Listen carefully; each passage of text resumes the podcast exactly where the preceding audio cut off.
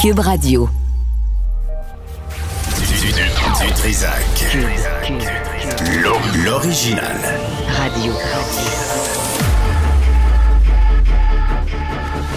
Du Trisac. Votre plaisir coupable. Cube Radio. Bonjour tout le monde, lundi 23 janvier 2023. J'espère que vous allez bien. Euh, ça fait, euh, imaginez ça, ça va tellement vite. Il y a un an, le 23 janvier 2022, le convoi de la liberté partait de l'Ouest canadien pour venir empoisonner la vie des citoyens, des commerçants du centre-ville d'Ottawa.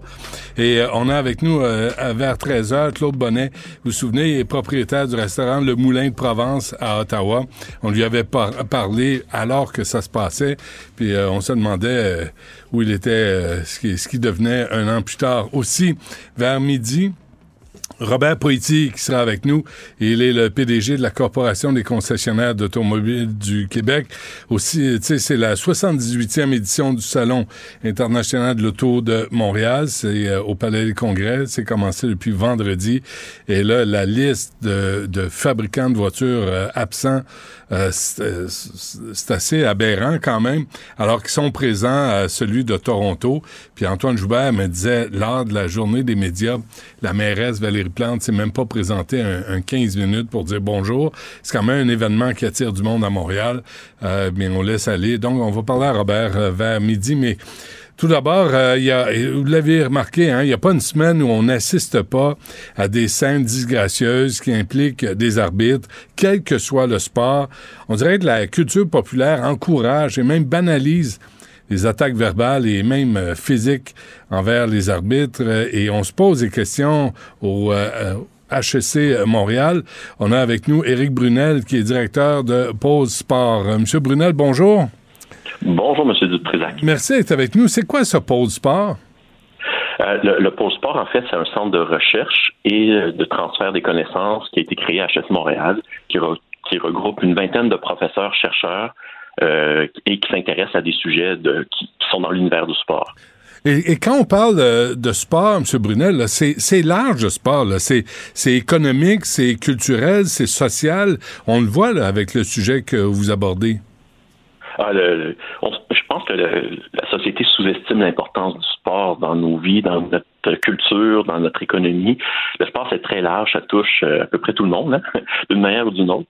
Et euh, effectivement, là, c'est quand vous parlez de la, violence envers les arbitres, puis les on, considère que c'est un enjeu majeur pour l'avenir du sport. Ouais. Euh, s'il n'y a plus d'arbitres, il n'y a plus de sport. C'est là, c'est là qu'on le voit. Moi, mon, mon plus jeune joue au baseball et l'été passé, il y avait, il y avait des arbitres, de, je dirais, de, de 13 ans, le gros, gros max.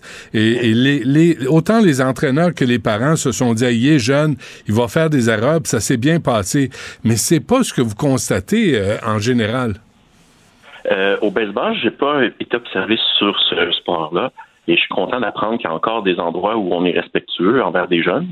Mais non, de manière générale, la recherche, euh, c'est pas nos recherches, c'est celle de collègues de d'autres universités. Euh, ce qu'on constate, c'est que plus de la moitié des arbitres sont victimes de violences verbales. Ça peut aller jusque dans certains sports, ça peut aller jusqu'à 20% des arbitres qui sont, sont victimes de violences physiques. C'est énorme. Mm-hmm. C'est presque un sur, euh, sur cinq qui se fait battre à un moment donné parce qu'il prend une décision puis les gens sont pas contents. Il y a quelque chose de, d'anormal là-dedans. OK. Il Monsieur Brunel, je lisais vos intentions, votre démarche. vous nous l'expliquerez dans un moment. Mais, euh, mais vous voulez comprendre, si je comprends bien, pourquoi certains arbitres quittent le métier? Honnêtement, je pense que c'est pas payant de se faire gueuler dessus. Là, mais mais l'autre question que vous posez aussi, c'est pourquoi d'autres acceptent de continuer? Ça, c'est une véritable question existentielle. Ben, vous avez tout compris. C'est là que le. C'est ça qui a fait le déclic dans notre tête. Là. Comment ça se fait qu'il y en a qui acceptent ça?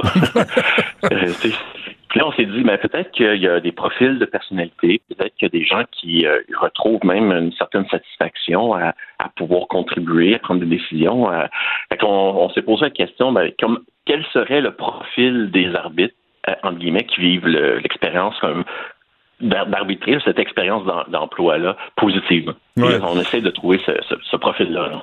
OK. Vous avez lancé, je comprends bien, un formulaire. Ça se terminait le 20 janvier et euh, la réponse, la réaction vous a étonné? en fait, c'est un programme de recherche qu'on est en train de mettre en place. Cette étape-là, c'est la première. Donc, on s'est dit, on va faire l'état des lieux et on a travaillé seulement avec un partenaire pour le moment, qui est Hockey Québec.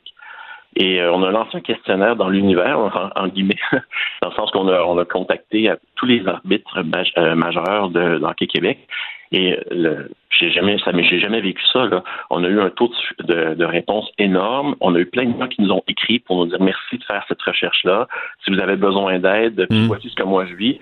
Euh, honnêtement, ça fait 20 ans que je fais de la recherche. J'ai jamais vécu ça comme, comme expérience de chercheur. Ce qui veut dire qu'on met le doigt sur vraiment une problématique. Et j'espère que nos recherches vont pouvoir aider justement à améliorer les choses. Donc, la réaction, M. Brunel, vous dit, il y a, y a quelque chose là dans les questions qu'on pose et dans la pénurie. Là, on parle même pas de pénurie de personnel, on parle de pénurie d'arbitres. Euh, vous l'avez constaté, je l'ai lu dans un article, vous avez dit vous avoir été témoin de gestes et de paroles euh, euh envers des arbitres. Euh, dans quel contexte? Ben, un peu comme vous, là, moi, j'ai une fille, elle a fait plusieurs sports, puis à chaque fois, je, me sentais mal d'être dans l'assistance, à voir les, les parents, voir euh, qui se mettent à gueuler avec des mots qui n'ont pas d'allure envers des arbitres, des jeunes, des moins jeunes parfois, là, mais euh, de voir la, culture qui existait là aussi, euh, les joueurs envers des arbitres. Ouais. je voyais qu'il y avait beaucoup, beaucoup d'agressivité envers ces personnes-là. et ça, c'est un enjeu de gestion majeur parce que ben, si on n'arrive pas à préparer la relève, euh, parce qu'on a un, exemple, on voit qu'il y a beaucoup de tournois de cet été qui est annulé, autant au hockey qu'au baseball, que dans tous les sports finalement, parce qu'il manquait d'arbitre.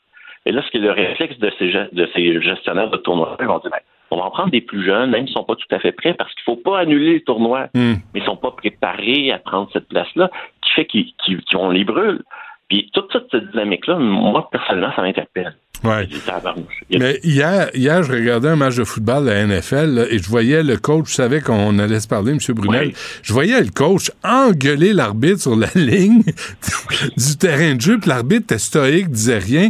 Mais il y, a quelque chose qui va pas dans la culture populaire. Il y a quelque chose qui, qui, ah, dans n'importe quel autre contexte organisationnel, n'importe quel type d'emploi, c'est un comportement qui serait inacceptable. On dirait que dans le sport, c'est comme si ça fait partie du show. Euh, on a mis une grosse cible dans le dos de ces personnes-là, puis on a le droit de leur dire tout ce qui nous passe dans la tête. Euh, je peux comprendre, des fois, on est en désaccord. Je peux comprendre, des fois, qu'il y a des émotions. Mais souvent, ça, ça déborde. Là. Ça devient des menaces de mort, ça devient des, des atteintes physiques. C'est là, c'est là que ça marche plus. Là. Euh, puis, c'est, puis, en effet, il y a une espèce de culture, comme vous dites. Là. Puis l'arbitre, on dirait qu'il accepte ça. C'est normal, ça fait partie de la culture. On gueule après les arbitres, j'écoute même plus. Euh, mais quand on regarde la recherche, c'est, c'est pas juste ça. On le voit, il y a des, il y a des conséquences réelles chez ces individus-là. Par exemple. Quand on regarde la recherche, ben, par exemple, au niveau de la santé psychologique. Euh, ce qu'on observe, c'est que les arbitres qui n'ont pas eu la chance d'avoir un bon encadrement, puis qui n'ont pas les bons profils de personnalité, vivent plus d'anxiété, qui peuvent durer toute leur vie, plus de stress, de la dépression, mmh. euh, une diminution de la confiance de soi, euh, toutes sortes de séquelles de ce type-là qui peuvent les qui peuvent les habiter tout le reste de leur vie. Ouais. Pas rien. C'est une vie parce qu'on accepte de faire un tournoi avec des jeunes. Ben oui. Il y a quelque chose d'anormal. Moi, je, je disais que vous avez jamais été arbitre. Moi, j'ai été arbitre à 15 ans pour les, les parties de, de balle molle avec des adultes. Puis, euh, puis il y a des fois, là, t'es pas gros dans tes shorts, là, quand les adultes se tournent, se tournent vers toi, là, puis ils commencent à t'engueuler, puis ça, c'est il, y a, euh, il y a 40 ans, 45 ans, tu dis, c'était la norme. Mais aujourd'hui, on a encore cette pratique-là, alors que la société a évolué. Euh, oui, même, je dirais que ça a empiré. on dirait que quand Là, c'est un des, une des questions qu'on a dans la recherche, mais nos constats de manière euh, anecdotique, on, on, se fait dire par plusieurs personnes que c'était mieux il y a 10 ans, même si c'était inacceptable il y a 10 ans. Euh, puis d'ailleurs, c'est probablement ce qui explique qu'il y a une diminution du taux d'arbitre euh, dans, dans, tout le, dans tous les sports confondus, dans tous les pays, on observe une diminution du nombre d'arbitres de 15 à 40% Probablement que y a une des raisons, c'est cet environnement toxique là, qui, qui fait que les gens ne veulent plus faire ça. Je comprends. Qu'est-ce que vous cherchez, dans le fond, là, comme réponse ou comme, comme postulat? Ben, comme je vous disais, c'est une première étape. dans notre première étape, ce qu'on espère être capable de faire, c'est un peu l'état des lieux. Nous, notre préoccupation, c'est on, pense qu'on croit beaucoup aux valeurs positives que le sport peut amener dans la société auprès mhm. des jeunes. Auprès Puis on trouverait ça bien dommage qu'il n'y ait plus de sport parce qu'il n'y a plus d'arbitre. les, arbitres ont un rôle déterminant dans la compétition sportive. Et on aimerait ça mieux comprendre les facteurs de rétention puis les facteurs d'attraction. Qu'est-ce qui va faire en sorte qu'un arbitre va avoir envie de venir faire ce métier-là? Puis qu'est-ce qui va faire en sorte que quand il est en place, il vive une expérience positive, puis il, va, il veut rester, puis se développer, puis s'accomplir. Hmm. On sait qu'il y a un environnement toxique, mais on aimerait mieux comprendre ces dynamiques-là pour être capable après ça de euh, faire des recommandations, des propositions sur des pratiques pouvant protéger les arbitres. Ouais. Euh, est-ce, qu'il y a des questions à se poser sur ce phénomène, M. Brunel, euh, d'engueuler, d'attaquer verbalement ou même physiquement les arbitres et notre rapport collectivement à l'autorité, que ce soit le prof en classe, que ce soit le policier qui t'arrête, on n'est plus gêné d'être baveux avec le policier, d'être baveux avec avec le prof, puis donc d'être baveux avec l'arbitre? En tout cas, c'est ce qu'on peut observer au Québec. Je ne sais pas si c'est partout ailleurs comme ça. C'est vrai que la figure d'autorité n'a plus le même. Euh, les enseignants ont le même genre d'histoire. Euh, on dirait que cette figure d'autorité-là, elle est plus aussi euh, autoritaire, ou en tout cas aussi sur un piédestal. Ouais. puis, puis je pense que c'est un peu le reflet de ça qu'on observe dans le sport. Le, le sport faut comprendre que cette business-là repose beaucoup sur des émotions en partant. les Canadiens de Montréal, il n'y a rien de rationnel dans le fait de les aimer à ce point-là, puis d'acheter mm. des billets à ces prix-là. Il y a quelque chose d'affectif. Et probablement que vu qu'on est à fleur de peau avec nos émotions, ben, c'est un exutoire, puis l'exutoire sort sur les arbitres, sort sur toutes sortes d'affaires. Ben, probablement que qu'on observe dans la société en général, hmm. c'est juste exacerbé dans le milieu sportif. En tout cas, c'est mon, c'est mon avis. J'ai hâte de le découvrir. oui. Euh, je, je, je, lisais euh, l'article, M. Brunel, là, puis je pensais à Gordon Ramsay, tu sais, qui a fait sa carrière dans, avec des émissions où il beuglait, puis engueulait, humiliait, euh, accusait, menaçait des gens qui étaient dans sa cuisine. Puis là, tout à coup, ces émissions-là ont été retirées. Hell's Kitchens, par exemple. Là, là on s'est dit, non, ça marche pas, là, ça marche plus. Puis, puis les restaurants, c'était peut-être le seul endroit où les gens pouvaient se faire gueuler après en cuisine. Puis même là, je pense que c'est en train de se terminer. Euh, l'avenir des, des, arbitres et des sports, si les arbitres disparaissent, c'est nul, c'est fini. Exactement. Puis c'était tellement un bel exemple là, ce que faisait euh, Gordon Ramsay. Euh, puis de voir que socialement, on, on commence à s'en rendre compte que ça n'a pas d'allure, puis on, peut observer une transformation en profondeur. Euh, moi, je, suis optimiste. J'ai le sentiment qu'on va être capable de faire un peu la même chose pour les arbitres, puis de rester. C'est sûr que ça ne sera pas un an, deux ans, mais on parle de culture, mais j'espère qu'on va pouvoir améliorer les choses, puis faire en sorte que ça soit pas acceptable et tolérable de voir des gestes d'agressivité comme ça envers des individus qui viennent qui viennent arbitrer un sport. Mmh. alors, quelles sont les prochaines étapes? Allez-vous, par exemple, envoyer euh, des, un sondage auprès des parents, des entraîneurs, des joueurs? Euh, est-ce que la, démarche continue ou vous visez seulement les arbitres? comme je vous disais, c'est un programme de recherche. La première étape, on veut vraiment comprendre la réalité vécue euh, du point de vue des arbitres eux-mêmes. Alors, actuellement, on a fait une première collecte de données qui s'est terminée. Finalement, on l'a étendu un peu. C'est terminé vendredi dernier. Alors, on va faire une deuxième collecte de données euh, plus tard dans l'année pour voir l'évolution en fonction de certaines pratiques qui, sont, qui ont été mises en place. Euh, et probablement que l'année prochaine, on va continuer avec euh, le point de vue des gestionnaires, le point de vue des parents, le point de vue de d'autres acteurs. Euh, sûrement qu'on va également on va aller tester certaines pratiques voir l'impact réel que peut avoir. Je sais par exemple qu'il y a déjà eu des études, un exemple concret, qu'il y avait des, des pénalités par an ou des foules sur la glace. On s'est rendu compte que ça marchait pas parce que les gens qui qui aimait gueuler après les arbitres, allait se cacher dans la mauvaise équipe, dans l'équipe ennemie, puis que ça faisait qu'il y avait des pénalités aux mauvaises personnes. Euh, donc, j'ai hâte de voir quel genre de pratiques on va être capable de, proposer puis mettre en place pour aider justement les arbitres. Hmm. Avez-vous l'intention, M. Brunel, je sais que vous êtes au début de cette affaire-là, mais, mais je trouve ça fascinant, votre démarche, là, puis je trouve que c'est vraiment nécessaire. Euh, est-ce que vous pensez impliquer la ministre responsable, euh, Isabelle Charret, euh, qui s'occupe des, des organismes comme Sport Québec, puis le sport au Québec, est-ce que Isabelle Charret a un rôle, en tout cas, est-ce qu'elle est la destinataire de votre, de votre recherche? Actuellement, c'est une initiative qui a été prise par des professeurs. Je sais qu'à l'Université Laval, on a des collègues dans la chaire sur la sécurité et l'intégrité en milieu sportif à l'Université Laval. Qu'ils font également des recherches qui vont un peu dans ce sens-là, qui s'intéressent plus euh, euh, aux jeunes, euh, la violence vécue par les jeunes, mais on est on n'est pas tout seul à s'intéresser à ça. la ministre Charest, oui, elle est, elle est informée. le, le pôle sport d'ailleurs, on est heureusement que le gouvernement est là pour nous aider, parce qu'on a plusieurs autres initiatives pour aider les milieux sportifs. Et il nous aide beaucoup dans ces démarches-là. Euh, donc oui, on a le support du, gouvernement par rapport à toutes les activités du pôle sport. Hmm.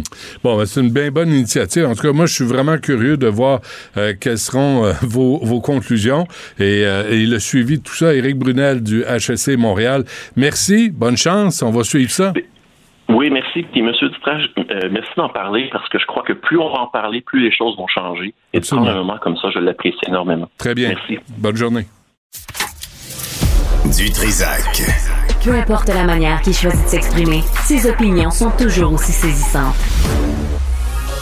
Nicole Gibaud. Une chronique judiciaire. Madame la juge. On s'objecte ou on s'objecte pas? C'est ça le droit criminel. La rencontre, Gibaud du Trisac.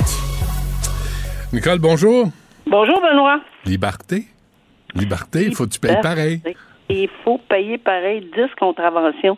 Mais ce que je trouvais, ça c'est ça c'est un seul, là, il va y en avoir beaucoup d'autres. Puis pourquoi on en parle là? Parce que ça prend tellement de temps devant les tribunaux à cause des, on sait tous les problèmes qu'il y a devant les tribunaux, puis les délais, etc., puis le manque de personnel, puis le manque de ci, puis le manque de ça.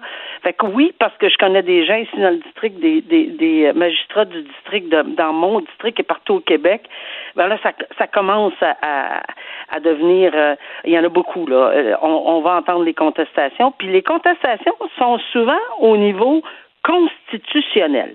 On dit liberté, exactement. Eux autres, euh, exactement le mot.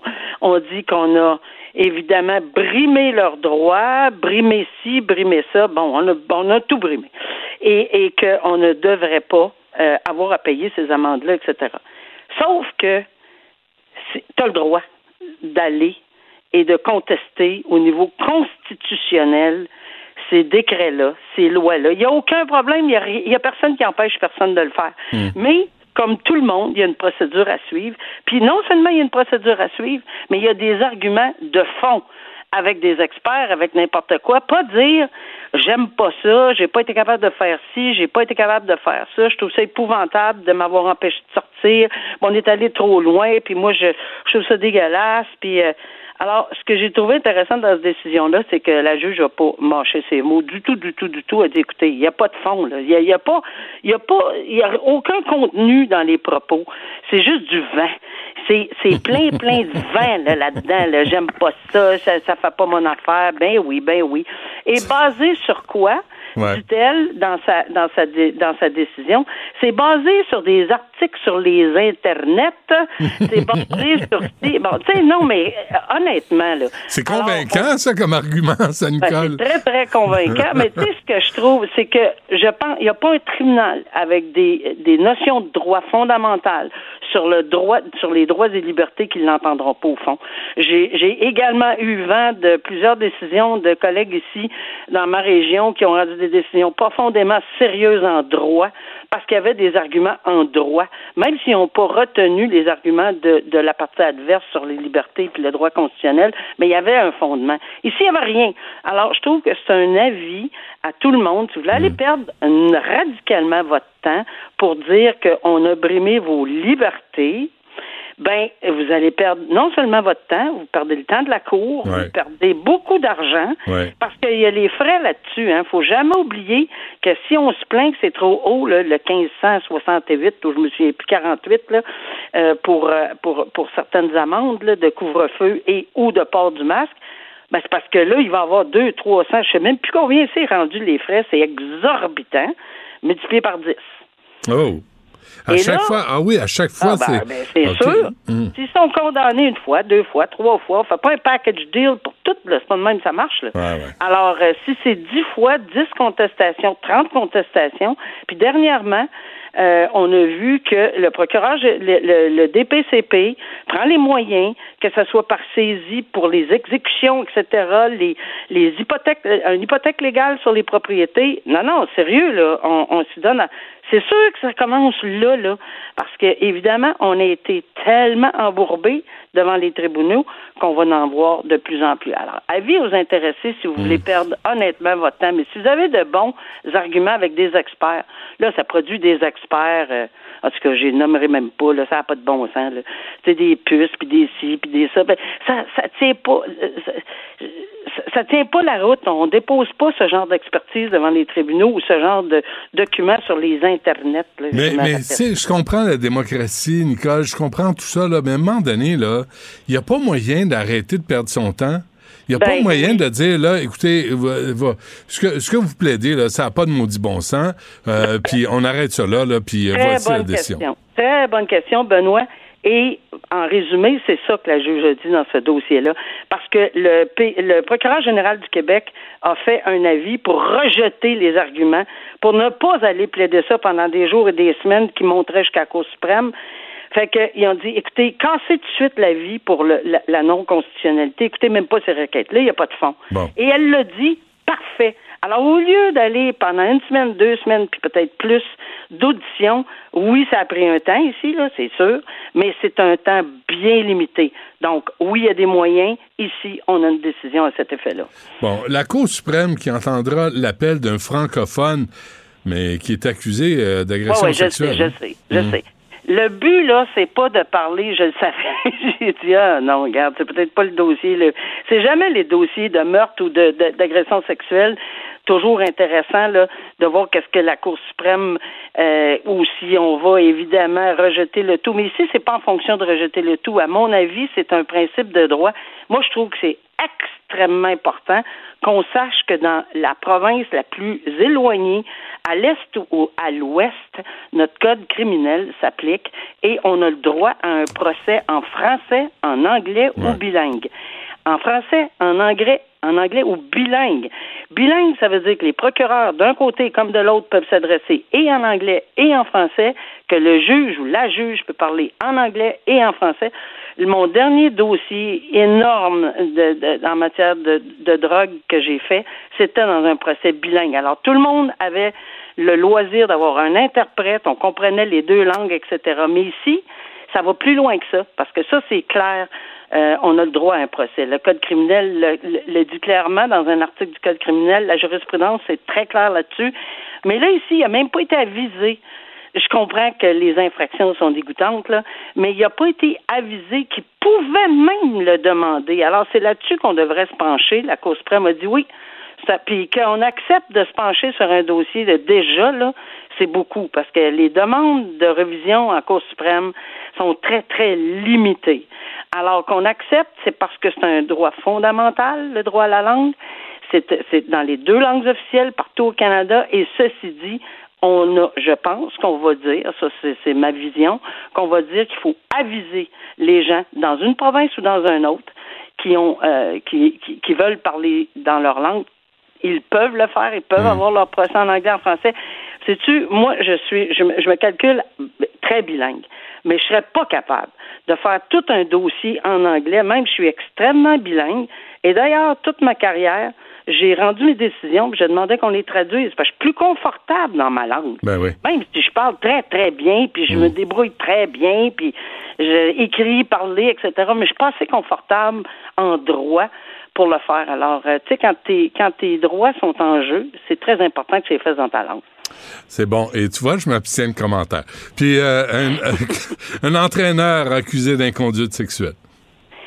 Oui, mais c'est l'inconduite sexuelle, mais là, il est également, euh, depuis le mois de décembre, si je ne m'abuse, il a été euh, accusé d'agression sexuelle. Ouais. Et, et, et ceci dit, ce que je voulais souligner par ça, c'est que on dirait que je sais pas c'est quoi la culture dans le sport, là, mais tout le monde, on le sait, basketball, hockey, là on parle de, de, de, de surveillance dans un milieu équestre où on le savait, là on le savait que cet entraîneur-là, qui est, qui est quand même un entraîneur de renommée, là, il mm. avait été effectivement suspendu par la Fédération Canada équestre. Mais c'est pas grave. Un mois, même pas après, on le revoit dans d'autres dans d'autres euh, activités équestres. Après ça, on le revoit pendant l'été, on le revoit. Mais c'est parce que les victimes là-dedans sont outrées et que tout le monde est outré de voir qu'on n'est pas capable quand on suspend quelqu'un, c'est on le laisse pas passer puis ça vient de s'éteindre. Il faut Hmm. bien ce qu'il voudra chez lui, mais pas aller à des activités et multiplier les, les, les endroits où il, il peut. Tu sais, ça- n'existe pas l'homme invisible. là. Mais- on l'a vu là. En même temps, Nicole, le, le type, là, Francis Berger, là, euh, suspendu par la Fédération Canada équestre en raison d'allégations d'inconduite sexuelle pesait sur lui, mais la Fédération Canada équestre a ignoré un cas grave et sérieux, puis savait que Berger faisait l'objet d'une enquête criminelle par la police, puis on le laisse faire. On dirait que c'est la même gang qu'Hockey Canada. Ben, c'est pour ça que je trouvais important que c'est pas juste en hockey. Ça, là, on parle de basketball aussi dans, dans les, Ben oui. l'année dernière. C'est vrai. Là, on parle de Canada et Caisse. Euh, c'est quoi qui se passe dans le sport? Là? Je veux dire, on va-tu nous entendre pas? C'est très, très dommage qu'on prenne pas au sérieux, très, très au sérieux, ces suspensions. Puis c'est, puis c'est plus juste des allégations. Là. Tu sais, on, on parle pas des réseaux sociaux là, qui ont condamné du monde. Là. Euh, euh, c'est pas ça qu'on dit. Il est accusé, là. Il a été suspendu. Première chose, il a été suspendu. Deuxièmement, il est accusé. Alors, c'est assez sérieux pour aller jusque-là. Ben, on demande aux, aux, gens qui sont en charge de ces sports-là, en général, là, euh, hockey, euh, équestre, euh, Canada basketball, équestre, etc.. Ouais. ben, de prendre leurs responsabilités puis Ben fermer la porte à ces gens-là. Mm. Euh, tu sais, on le fait pour moins que ça là, dans d'autres domaines, juste parce que les réseaux sociaux ont condamné quelqu'un. On le sait, il y a plein de monde qui a perdu leur job juste parce que quelqu'un a fait une allégation à un moment donné qui, ça se peut que soit très, très vrai, mais fait même pas l'objet d'accusations criminelles, alors que si ça fait l'objet de suspension et d'accusation, on dirait que c'est du vent. Mais là, on s'excuse, puis on va prendre ça en considération. Ben oui, Ben non. tant mieux. Ben non, on l'a pogné, puis euh, là, là, on- et- et Canada et Caisse, va falloir qu'il allume, puis Hockey Canada a allumé aussi. Absolument. Puis c'est à nous autres de surveiller la rondelle. Exact. Check la POC. Euh, Nicole, merci. À demain. À bientôt. Salut. Au revoir. La rencontre Martino du Trizac. Ah, ça, ça regarde mal. Ça regarde mal. Il commente l'actualité dans le calme et la sérénité. Arrête de te plaindre, arrête de chialer. Une génération de flambous, de mollassons. Des propos sérieux et réfléchis. Tu me niaises-tu? Ben oui. Brut de bouche. la sagesse en bouteille. Richard, bonjour. J'ai un scandale Bon. à dénoncer. Ah Quelque oui? chose de choquant. Ah non. Pizza Pizza. Oui. Leur temps de. Ils garantissaient un temps de livraison de 30 minutes, c'est passé à 60 minutes. Ben là. Ben là, amène ça en cours. C'est quoi? C'est les, Ben non. les Ah, changements ben, climatiques? c'est- quoi? Pénurie de chauffeurs. Pénurie de chauffeurs. Ben oui, c'est tout Pénurie euh, de main-d'œuvre, c'est partout. Là, Ouais. c'est rendu, ça va prendre plus de temps à savoir ta pizza. Pizza Pizza. Ben va chercher toi-même. Ou fais-la toi-même. Dans les écoles, il manque de suppléants. Ouais. Fait que là, les professeurs sont obligés, dans leur temps libre, au lieu de corriger les travaux de leurs étudiants, Ouais. sont obligés de, de- de- d'aller dans d'autres classes. Il Non, de la- mais- mais oublie pas que- de. Non, non, mais oublie pas ça. L'article, ce qui manque, c'est que ils vont chercher au service de garde des femmes qui travaillent là, principalement des femmes, pour venir faire du euh, remplacement dans les classes au service de garde. Il n'y a aucune formation, là. Il n'y a rien, là. Il n'y a pas un diplôme universitaire, quoi que ce soit. Ils sont au service de garde, font un bon travail, sont bonnes là. Mais là, ils les sortent de là puis ils les amènent en classe. ça continue Et pendant même, ce temps, il y a des gens qui ont une formation universitaire, qui sont prêts à prendre la relève puis faire du remplacement. On les écarte. Mais quand on les écarte, on les bloque, on leur dit va faire un autre quatre ans d'université. Bientôt, là, tu vas te faire, tu vas te faire opérer par un gars qui est, qui est un expert en chaîne ça, par Ouais, exemple. puis il faut que t'apportes vont tes dire, outils. c'est pas pire. ouais, si Je te présente, je te présente le nouveau chirurgien Gérard. Gérard a une scie à chaîne chez eux, il est très bon. Mais il est venu nous prêter un main Fais de la sculpture sur glace. il, il va t'arranger le nez, ça, tu vas voir, ça va être ça va être long à guérir, mais ça va être beau. Tu sais, la pénurie de main-d'œuvre aussi, il y a des gens qui, qui travaillent dans, dans certains postes qui, dans, une, dans un temps normal, il n'y aurait pas cette job-là. Tu sais, de, de plus en plus, tu vas, tu, de- de- tu vas dans des boutiques de plus en plus, là. Mettons une grosse boutique, Ouais. grande surface, Ouais? Puis ouais. tu dis, ils sont où les pantalons pour hommes? Ah, non, Puis mais- ils cherchent avec toi. Ils Ah, même cherchent pas, avec toi. même pas. Il dit la lettre 3. Puis là, tu pars, c'est jamais là. Moi, ce qui m'arrive, c'est qu'ils cherchent Dans avec les moi.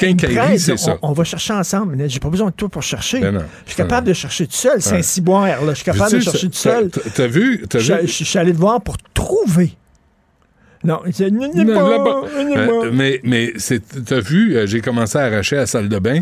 Fait que Mme Dutrisac puis moi, on va dans une boutique euh, à Brossard, OK? Chic, pour les salles de bain avec les, tu puis voir quand, tu sais, on, on cherche quelqu'un pour le faire. On a trouvé quelqu'un finalement, là, mais euh, on rentre là, Richard.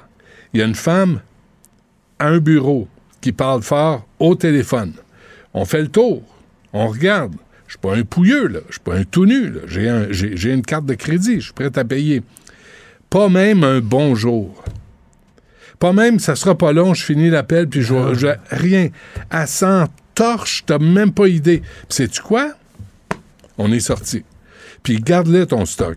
Le problème qu'elle parlait à un entrepreneur qui va construire des condos, puis là, voyait la liste de contrats qui s'alignaient, puis le, le, le, le couple de cabochons qui s'en viennent euh, voir s'ils peuvent engager quelqu'un pour remplacer ça de vin, ça passe après. T'as plus de politesse, t'as plus de courtoisie, t'as plus de service, t'as plus rien. Et après, ils se demandent, ben, pourquoi vous commandez sur Amazon? Ben, parce que quand tu rentres dans un commerce, on te regarde Ben, pas, y a- y a- y a- on te sert pas. Ils n'ont pas de main-d'œuvre, fait qu'ils prennent qui y passent. Dans un restaurant, l'autre jour, c'était quoi? Je sais pas, c'est vrai. Ils les payent pareil, là. Ils ont un salaire pris- J'ai pris pareil. quelque chose. Dit, c'est quoi les accompagnements? Qu'est-ce qui vient avec ça? Ouais. Il n'y a aucune idée. Il y avait- le serveur, il savait Ben pas. non, Ouais, ben non. Il est où le type? Euh, tu sais, le, non, mais le sens du devoir, là, c'est quétaine à dire, mais du travail bien fait, ça devrait exister encore. Si t'es payé pour faire un job, fais-la. Fais-la comme du monde. Si t'es payé faire un job, fais-le comme du monde. Un viaduc trop bas pour les camions de pompiers. à Terrebonne, Ben non, ils ont construit un viaduc. Ouais. Ils se sont rendus compte que les camions de pompiers peuvent pas passer en dessous. Fait qu'ils sont, ils ont cherché un camion de pompiers qui était assez bas. Ouais. Ils en ont trouvé un au Minnesota. OK, c'est la seule place où ils font les camions de pompiers petits. Je sais pas, les gens sont des nains là-bas, je sais pas trop quoi. Et là, ils ont fait venir le camion de pompiers. Attends une minute. Construire un viaduc, ça prend un architecte, des arpenteurs, Un ingénieur. un, des ingénieurs, Un ingénieur. un chef de chantier, Ben oui. des cols bleus, Un des inspecteur. gens qui travaillent- un inspecteur Ben du oui. gouvernement. Avec ça. un, un ruban mesuré. Là, tu dis, oh boy, il manque comme quatre pieds. Il n'y a personne Mais qui ont vu. Souviens-toi, Mais Richard, je suis là. 2017, Saint-Anselme. Ouais, ouais. Ils ont fait, un- ils ont refait un carrefour giratoire. Ben oui. Et là, en refaisant le carrefour giratoire, le poteau de téléphone qui était sur le bord de la route s'est retrouvé au milieu de la route. Euh, Carrefour giratoire ici, au stade olympique, qu'ils doivent refaire parce que les autobus tournent pas. faut qu'ils empiètent sur la piste cyclable. C'est fantastique. Mais là, dans ton cas, là, à Terrebonne, tu sais que je suis là pour aider. Oui. La solution, là, pour pas que ça coûte cher, creuser l'asphalte. Ça, c'est bon. Ben oui. J'avais pas pensé Enlève, à ça. enlève un 2-3 pieds d'asphalte. Tu creuses. Ça fait. Bon, quand il va des, quand il va avoir des pluies, ça risque d'être inondé. Pff, mettez, mettez, mettez un trou d'homme. mettez quelque ou chose. arrêter d'avoir des feux à Terrebonne. Pourquoi il y a des feux à Terrebonne? Ben oui. Mettons, si tu n'as plus de feu, tu n'as plus besoin de camion de pompiers, tu comprends? simple. Il me semble que c'est simple. Tu sais, s'il manque d'infirmières, arrêtez d'être malade. Arrêtez d'être malade. C'est tout. As-tu vu ça, les- se loger à petit prix contre du sexe? T'as-tu vu ça? Ben, ce, que- ce qui m'étonne dans l'article du journal aujourd'hui, c'est que des journalistes piègent ces, ces gars-là. On les voit, on sait c'est qui, on sait c'est où, mais pas la police. Pas la police. Mais c'est pas, est-ce que c'est illégal? Ben, c'est Si pas les la- choses sont claires dès le début, si tu dis, ah, je, je peux te trouver un logement si. Mais c'est pas une forme de prostitution, illégal? ça? C'est pas de la pas. sollicitation? Faudrait, faudrait qu'on m'informe, faudrait qu'on m'éclaire. Mais si les, si des, des journalistes sont capables de découvrir ça, que fait la police? mais il y a des gens qui voient une opportunité partout. Eux autres, ils ont dit, regarde, j'ai besoin de sexe, elle a besoin d'un logement. Ben Pourquoi oui. on se parle pas? Pourquoi, Pourquoi pas on se parle pas? Ben, il me semble. Regarde ce qu'on fait avec les gens du tiers-monde pendant le temps des fêtes. Vous n'avez pas d'argent, vous avez du soleil. Je n'ai pas de soleil, j'ai de l'argent. On peut-tu s'entendre? Mais l'argent va pas à vous. L'argent va aux multinationales qui construisent des hôtels, qui vont les engager à rabais. L'autre affaire, là, sur les loyers à petit prix, imagine quand un condo est rendu 570 000 puis c'est jugé abordable par l'administration Plante, imagine les services sexuels que tu dois rendre si tu veux habiter là. Là, tu as des gerçures. Parce que c'est pas, pas Mais- un 300 pièces que t'es, Mais Mme. Plante, j'ai tout le temps cru qu'elle vient du milieu communautaire. Ouais. Elle aime les, les moins bien nantis. Ben. les gens qui ont de la difficulté. Ah, de l'empathie, en tout cas. Les gens qui tirent le diable par la queue. D'ailleurs, pourquoi seulement le diable? Pourquoi pas le propriétaire? C'est une personne qui était pauvre, elle tirait Ouais. le diable par la queue et elle Ouais. s'est dit pourquoi seulement le diable? Elle est devenue très riche. c'est ça. Mais non, mais comment ça se fait que la mairesse de Montréal a dit hey, ça c'est abordable? Ouais. Et comment ça se fait que 860 c'est- non, mais 875 pieds carrés, Richard, pour 570 000 piastres. Chris, 875 pieds par carrés. Encore l'autre jour, je roulais, puis il y avait un chantier et c'était écrit bientôt tour à condo. Et là, je me suis dit, combien de condos tu peux construire au centre-ville de Montréal? Ouais. Combien de condos? Puis, puis l'administration dit rien. L'administration dit c'est correct. Ce matin, Philippe Vincent avait un citoyen de l'arrondissement Ville-Marie qui se plaint. Là, on, on- on dit- on lui dit de se démerder. Il y a eu des inondations, mais la, la ville n'a aucune responsabilité là-dedans. Mais c'est l'arrondissement Ville-Marie. La petite Maria qui est morte là, à la mi-décembre. Qu'est-ce qu'ils ont fait de plus dans l'arrondissement Ville-Marie pour assurer la sécurité des piétons? Ils ont mis des bollards au coin de Rouen et Partenay. That's it, that's all. Fait que, je sais pas ce qu'a fait Valérie Plante de ces journées. Je sais que c'est important d'aller d'aller aux émissions euh, humaines, là, où on se prend les mains, là, mais...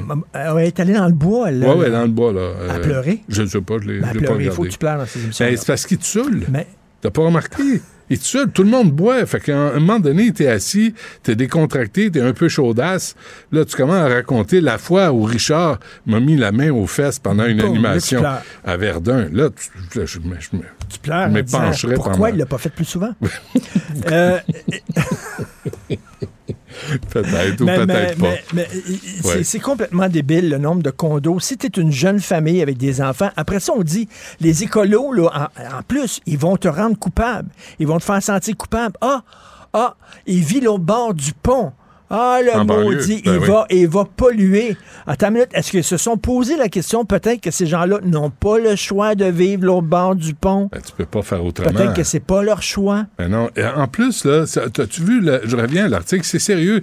On a des enfants, nous autres, d'âge adulte, Richard. Puis moi, je les vois aller, là, mon gars, je pense que c'est 1500 pièces. C'est beau, là, c'est correct, mais c'est 1500 pièces. Il, il est pas, il est pas à Montréal, là. Je veux dire, c'est... c'est- Ça a plus de maudit bon sens pour les- la nouvelle génération pour se, pour se loger. Et là, c'est comme si on. Et puis là, on, f- on- au lieu d'intervenir au niveau des loyers, on intervient au, lieu, euh, au niveau de la perception des loyers. Alors là, c'est rendu que 1200 pièces pour un 1,5 où faut tu chies dans l'évier de la cuisine, c'est un bon deal. ouais. Mais non, mais il n'y a pas de laveur, il n'y a pas de sécheuse, il n'y a pas de sortie, il n'y a pas rien, il n'y a pas de balcon, il n'y a pas Puis Ce qui est d'entrée. extraordinaire, c'est que si tu fais de la cuisine, si tu cuisines chez vous, il y a des champignons dans le logement. tu comprends? Tu. T'as pas besoin d'aller à l'épicerie. tu te penches, t'en prends trois, quatre. ça. Ouais, ouais. Et voilà, les Ouais. champignons sont dans le Je ne sais logement. pas comment les jeunes vont faire pour se payer quelque chose. Écoute, 875 pieds carrés, là, c'est, c'est, c'est quoi? C'est 20 pieds par 40 pieds? Mais, mais les jeunes, par contre, euh, économisent sur les livres. Ah, ça, c'est moins Ils cher. lisent plus. Non, mais... Fait ça- que là, ils économisent, ils n'ont plus besoin d'acheter de livres. Ils lisent plus. Ouais. J'ai commencé Mackenzie, euh, When, when M- Mackenzie Comes to Town, puis tu as vu Radio-Canada sort euh, un cas, euh, Isabelle Hudon, qui est à la Banque de développement du Canada, vient de mettre à peu près 5 millions. Écoute, faut- ça- là, j'incite un éditeur québécois francophone. Prenez, ça vient de sortir, là, euh, fin 2022. When Mackenzie Comes to Town, j'ai lu 50 livres, euh, 50 pages. Philippe Vincent aussi est encore en train de le lire. C'est extraordinaire. Là. Il, Mais- il- il explique comment Mackenzie est intervenu à Disneyland, comment il est intervenu à Walmart, comment il, mé- il méprise la main-d'œuvre, comment ils font ça au détriment de la sécurité, par exemple, à Disney, où il y a eu des morts à la suite de conseils d'alléger la, la, fréquen- la fréquence de, de la réparation des manèges. En veux-tu une bonne? En veux-tu une bonne? Eux autres, c'est comme, ils arrivent puis ils disent, euh, il faut que tu coupes. C'est comme, je, vais parler comme un gauchiste, là, mais ils appliquent les stratégies néolibérales. Bon, je vais parler comme un gauchiste. Arrivent- l'extrême, sauvage. Il arrive de façon sauvage. Il arrive quelque part, là, tu vas couper ci, tu vas couper ça, Ouais. puis tu vois, ça coûte trop cher. Ouais. Qui travaille pour McKenzie? Ça va te faire rigoler, ça va te faire sourire. C'est Yves Daou directeur de la section argent du Journal de Montréal, qui dit ça. Léo Bureau-Blouin. Ben oui. L'ancien carré rouge. Ben oui. Le gars qui était là, les bras Ouais. dans les airs, puis tout ça à côté de. Gabriel Nadeau-Dubois, tout ça. Il travaille maintenant pour quoi? une firme qui, qui Ben dit vous ça. allez couper partout. On m'a dit ça la semaine passée, puis j'ai, pas fait le suivi. J'aimerais, hein, entendre la réaction de Gabriel Nadeau-Dubois à ça.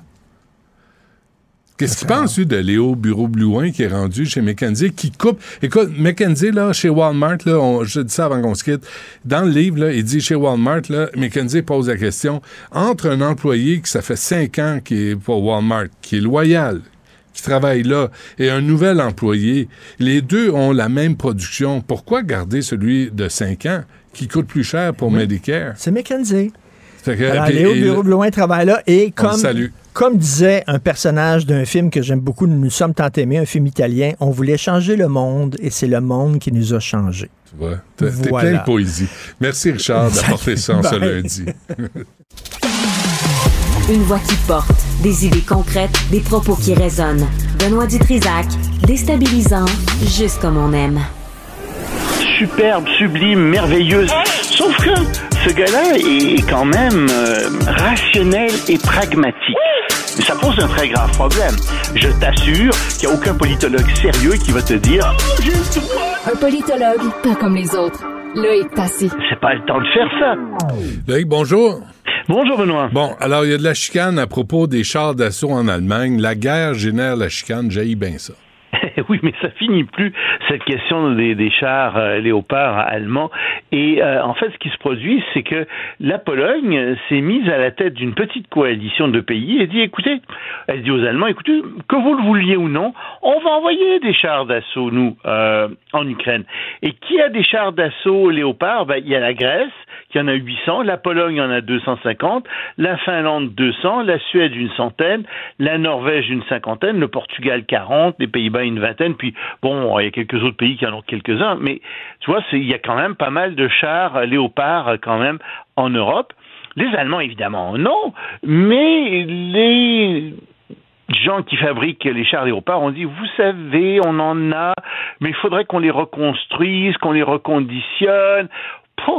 Ça va prendre, ça pourrait aller à la fin de cette année euh, pour qu'on les envoie en Ukraine. Tu comprends bien qu'en Ukraine, on en a besoin maintenant, surtout que tout le monde pense qu'il va y avoir une grande offensive russe euh, au printemps, et donc c'est là qu'on a besoin des chars d'assaut. Oui, mais les Allemands sont pas sûrs. Ils disent, écoutez, si on les, vous devriez nous demander la permission, mais si on vous, si vous ne demandiez la permission, ça pourrait prendre quelques jours à quelques mois, vous savez. Alors on voit bien que les Allemands veulent pas envoyer leurs chars en Ukraine. Et, et la question, c'est pourquoi finalement?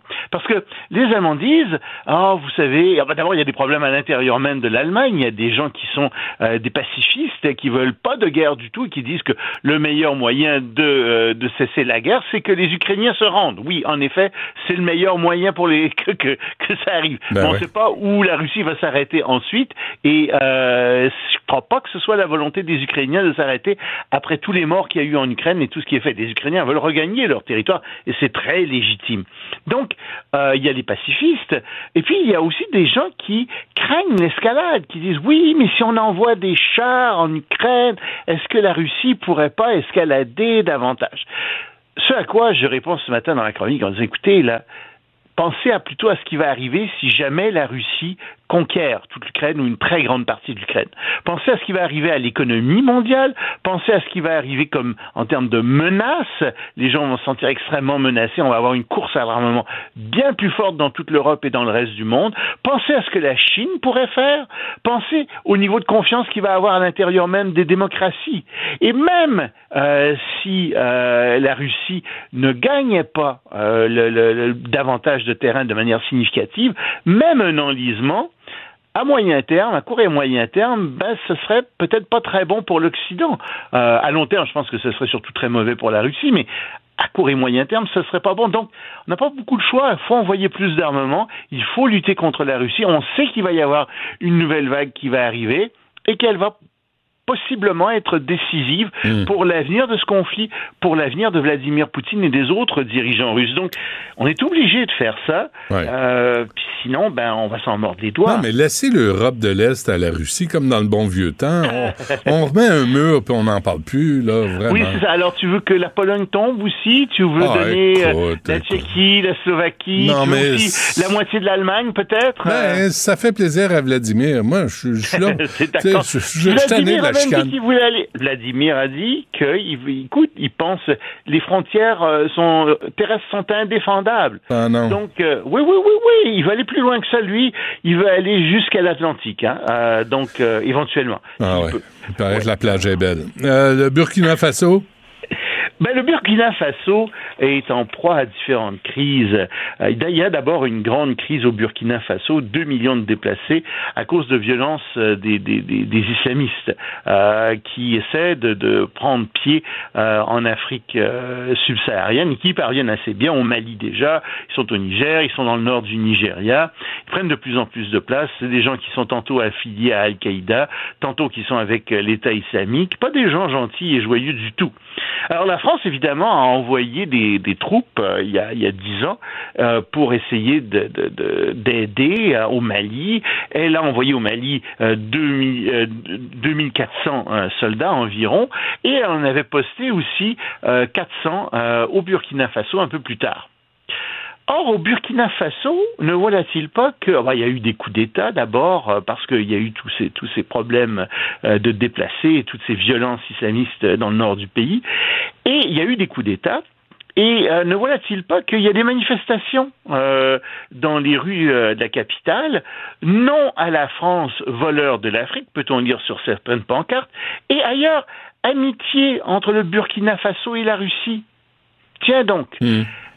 T'as les troupes euh, russes qui sont là, les, le groupe Wagner, qui est très très actif dans la région, qui est actif au, Mali, qui est actif ailleurs, et qui fait de la propagande anti-française, qui est très facile à, si tu veux, à déployer là-bas, parce que la France a été la puissance colonisatrice au Burkina Faso euh, jusqu'en 1960, et donc euh, il y a toujours un espèce de ressentiment contre la France, et euh, au Burkina Faso, les Russes ont été assez habiles pour faire croire à la population que finalement les violences islamistes étaient de la faute de la France ou que de toute façon le, groupe Wagner parviendrait mieux que la France à protéger le Burkina Faso contre les islamistes. Ça on en est là. Ben moi, je les crois un peu, sincèrement, parce que la France n'a pas été très efficace. Mais, non, mais là, elle a été efficace pour les faire reculer au départ. Ben ouais, mais euh, c'est la Chine. oui, mais ils auraient pris la, capitale. Et d'autre part, en ce moment, ce qui se produit, c'est que euh, tu as le groupe Wagner qui rentre là-dedans, qui s'occupe. Et tu as raison de dire, c'est très difficile de lutter euh, contre les groupes islamistes. Regarde ce qui s'est passé en Irak, regarde ce qui s'est passé en Syrie, ah, en regarde comment ils ont aussi, euh, mais il y a des islamistes partout. Euh, les talibans sont aussi euh, des islamistes. C'est très ben difficile de lutter contre ces gens-là. Et, la France, avec 400 soldats, fait ce qu'elle peut, mais je pense pas que son départ aide d'une quelconque façon le Burkina Faso, pas plus que ça a aidé le Mali. Tout ce que ça va faire, c'est que ça va contribuer à la dégénérescence encore plus grande de la société et des, institutions dans ces, au Mali et au Burkina Faso, et ça va contribuer à la montée de l'influence russe dans la région. C'est ça hmm. qui va arriver. Hmm. Bon, on se laisse avec euh, TikTok, euh, Loïc. Ah ben j'ai pas grand chose à dire là-dessus sur TikTok. C'est simplement que normalement, tu sais, tu mets une vidéo sur TikTok, puis si ta vidéo est bonne, il y a plein de gens qui, qui appuient dessus, puis qui vont la voir, puis tu sais, t'es content, ça monte au sommet, et, ça te fait de l'argent. Euh, parce que des gens qui, qui peuvent il y a des gens qui font beaucoup d'argent avec ça, avec les gens qui sont qui avec les vidéos qui diffusent sur TikTok. Alors je pense que c'est fait de façon honnête, tu sais, que c'est la loi de l'offre et la demande, que bon. Pas du tout. Bon. Figure-toi qu'il y a 1 ou 2% des vidéos qui peuvent être promues par TikTok et que tous les jours les gens de TikTok font ça. Quand ils aiment des vidéos, il s'arrange pour qu'elle soit vue davantage par d'autres. Donc, c'est tout à fait injuste pour les autres, euh, ceux en particulier euh, qui, qui, carburent à ça, qui veulent faire de l'argent. Hmm. TikTok favorise donc certaines vidéos plutôt que d'autres. Pareil que c'est McKenzie qui conseille TikTok hein, pour le choix des vidéos. à coût de millions de dollars. Il n'y a rien qu'ils arrêtent. pas de proposer tes services. McKenzie? Non, toi. Non, j'ai pas les mêmes valeurs. Que tu ce- mets, euh, Fernand. non, ça, ça- mec du Trisac, il me semble que ça, ça sonnerait bien. Là. En plus des hamburgers que d'autres choses, sincèrement. bon, salut euh, Loïc, on se reparle demain. Salut, c'était sûrement plus digeste, ça serait plus digestible que mes cafés, sans aucun doute. Sûrement. Salut. Et moins cher. Salut.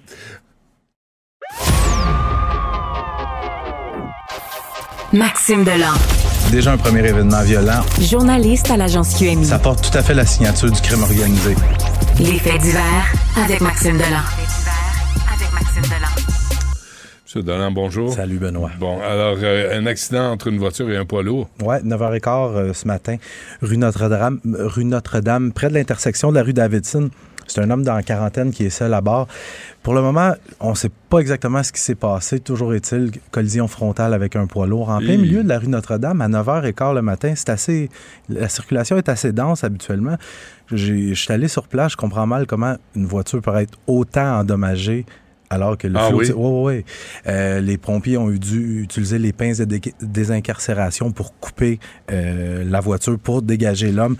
La victime, je le disais, un homme dans la quarantaine, polytraumatisé, multiples fractures, et là, on, on craint pour sa vie. Quel genre de voiture? Une Toyota Corolla. Ouais, c'est Ouais. ça. Pas des- Fait que, mais des Que- fois- Contre un poids lourd, là, tu fais pas, tu Non. fais pas le poids, hein, non, comme on mais dit. évidemment, le, condu- le chauffeur du poids lourd, lui, qui est pas blessé. Ouais. C'est, mais ça cogne, ça cogne solide d'habitude. Tu vois, il était, je sais pas si tu te souviens, mais Gérald Tremblay, tu te souviens de Gérald Tremblay? Oui. Je, Notre- je- je- je sais notre- pas. Je, Notre, sais pas. euh, légendaire. Ouais. Euh, sous son règne, on parlait de faire euh, une espèce de grand boulevard, même une autoroute avec Notre-Dame, le Mhm. boulevard Notre-Dame. Mhm.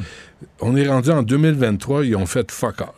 Ils n'ont rien fait pour euh, arranger. D'abord, c'est toujours bloqué. Toujours. Puis, euh, deuxièmement, de toute évidence, c'est encore dangereux. Puis, euh, la ville est assise sur ses mains. Sommes-nous étonnés? Je, me pose la question aussi. Deux, euh, des policiers accueillis avec des coups de feu. Ah, c'est, ça, ça aurait pu mal tourner, euh, Benoît. Hier, euh, hier matin, il y a des policiers qui répondent à un appel d'urgence sur la rue Saint-Zotique dans le quartier Rosemont. Une, dans le fond, c'est une femme de 75 ans. Elle appelle les policiers pour dire que son fils de 48 ans il est en crise. Donc, il y a deux policiers qui se présentent sur place, sont accueillis par des coups de feu, mais le suspect, lui, il a, il a une, une arme de marque Uzi. C'est quoi un Uzi? C'est Mm. un pistolet mitrailleur, Benoît. Puis par chance, l'arme s'est enrayée et les policiers ont pu lui sauter dessus parce qu'on aurait assisté à un carnage. là. Euh, L'as-tu acheté de Henry Bank? Je, je sais pas de qui il l'a Mais acheté. ça, c'est fou, là. Mais Ça, c'est Rosemont, là. C'est complètement résidentiel, ce Ouais. coin-là. Puis les, les policiers ont pu sauver la femme de 75 ans qui était gardée contre son gré à l'intérieur. Elle voulait évidemment En pas plus. rester là. Le suspect dans ce dossier-là, c'est quelqu'un qui a des antécédents criminels. Mais qui a un pistolet mitrailleur dans la vie? Ouais. qui a ça? Puis où est-ce qu'il l'a acheté? Mais c'est ça. De qui il l'a acheté? Maxime, tu as le choix de trois réponses. Walmart? Non, juste aux États-Unis. Ouais, c'est ça. Hein? Euh, ouais. Euh, chasse et pêche? Non plus. Non plus. Hmm?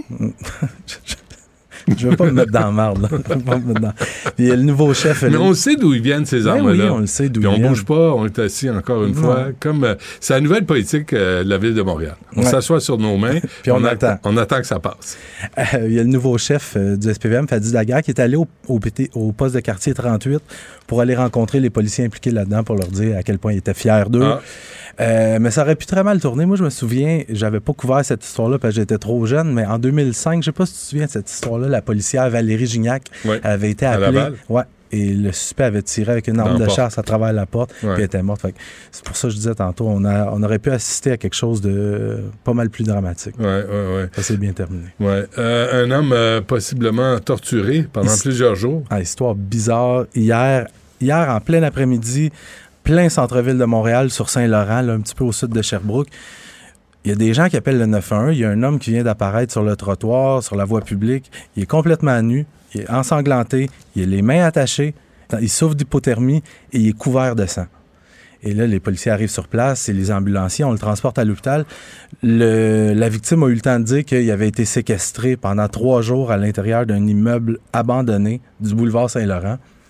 Donc là, on est en pleine enquête. On sait, l'homme, présentement, son état de santé permet pas aux policiers de, de l'interroger. Ouais. Donc, on ne sait pas encore ce qui s'est passé, mais il avait le corps couvert de lacération, ce qui laisse croire à une possible torture. Là, on, Ouais. on le cou- C'est une affaire de junkie, une affaire de drogue. je veux dire, ça se passe dans un immeuble abandonné. Là. Fait on est en pleine enquête présentement. Il n'y a pas d'arrestation dans ce dossier-là, mais on, pourrait peut-être en savoir au cours des prochaines heures. Bon, et cette tuerie euh, aux États-Unis, c'est assez hallucinant. Une autre, Benoît. Une autre tuerie de masse aux États-Unis. Ça s'est produit samedi soir dans un studio de danse de Monterey Park, à, près de Los Angeles, en Californie. Oukan Tran, 72 ans, qui est entré dans un studio de danse qui a ouvert le feu avec son arme semi-automatique. Il a tué 10 personnes, 5 hommes, 5 femmes. Puis n'eût été de l'intervention héroïque d'un jeune de 26 ans qui est au péril de sa vie. Il a sauté sur... Parce que là... Le là, il, s'est déplacé. oui, c'est ça. Il s'en allait dans une autre salle de danse. C'est quand il est rentré là, il y a un jeune de 26 ans qui a raconté d'ailleurs au New York Times.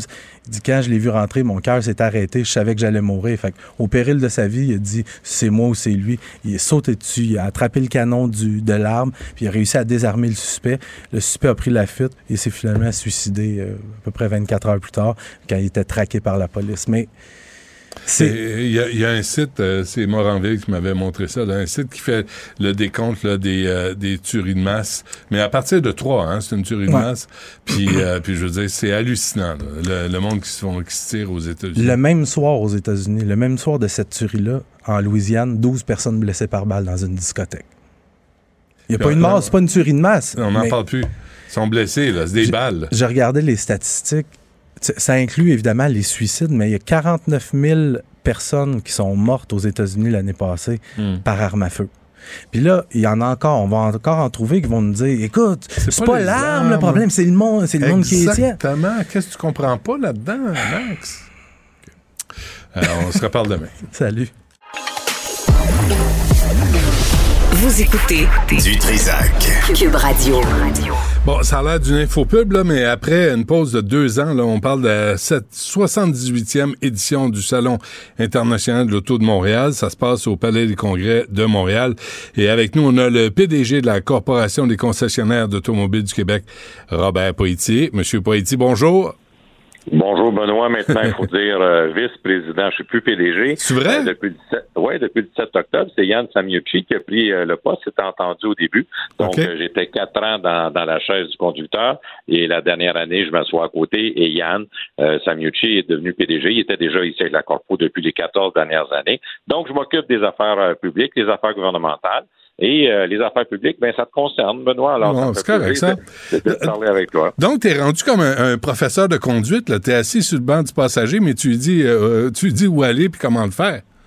En fait, je suis assis à côté euh, sur le chaise du passager. si jamais je voyais des difficultés, euh, on s'est parlé. Il a été assis à côté de moi les quatre dernières années. Ouais, ouais, ouais. On est, on est capable de bien voyager ensemble. OK, là, euh, Robert, je parlais à Antoine Joubert puis à Gabriel Gélina. C'est du, monde. Même moi, là, j'aimais ça aller au salon de l'auto.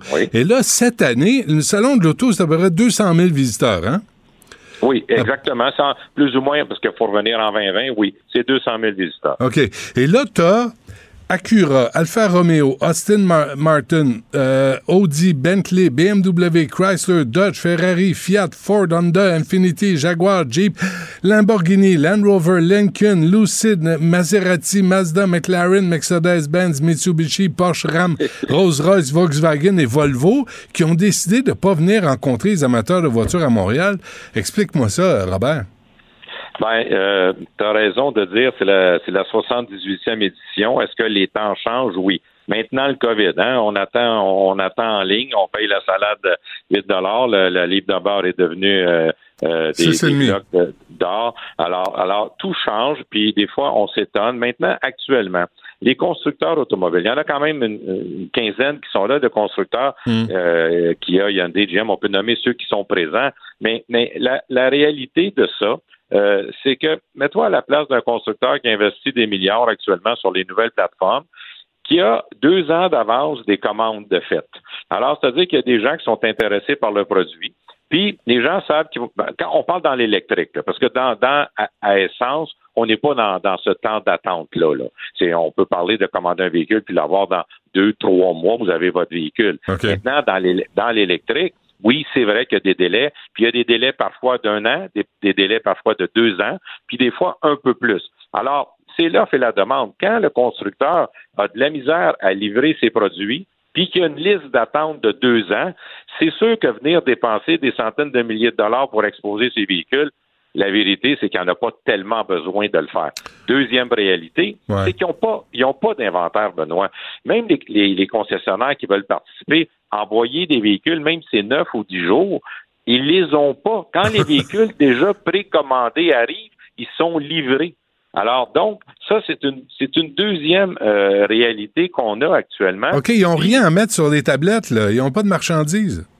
Non, parce que ceux qui sont déjà prévendus doivent être livrés. Alors vous allez vous allez prendre, je sais pas moi, une centaine ou 200 véhicules, puis vous allez les installer, stationner pendant du jour quand vous vous l'avez acheté, puis vous attendez.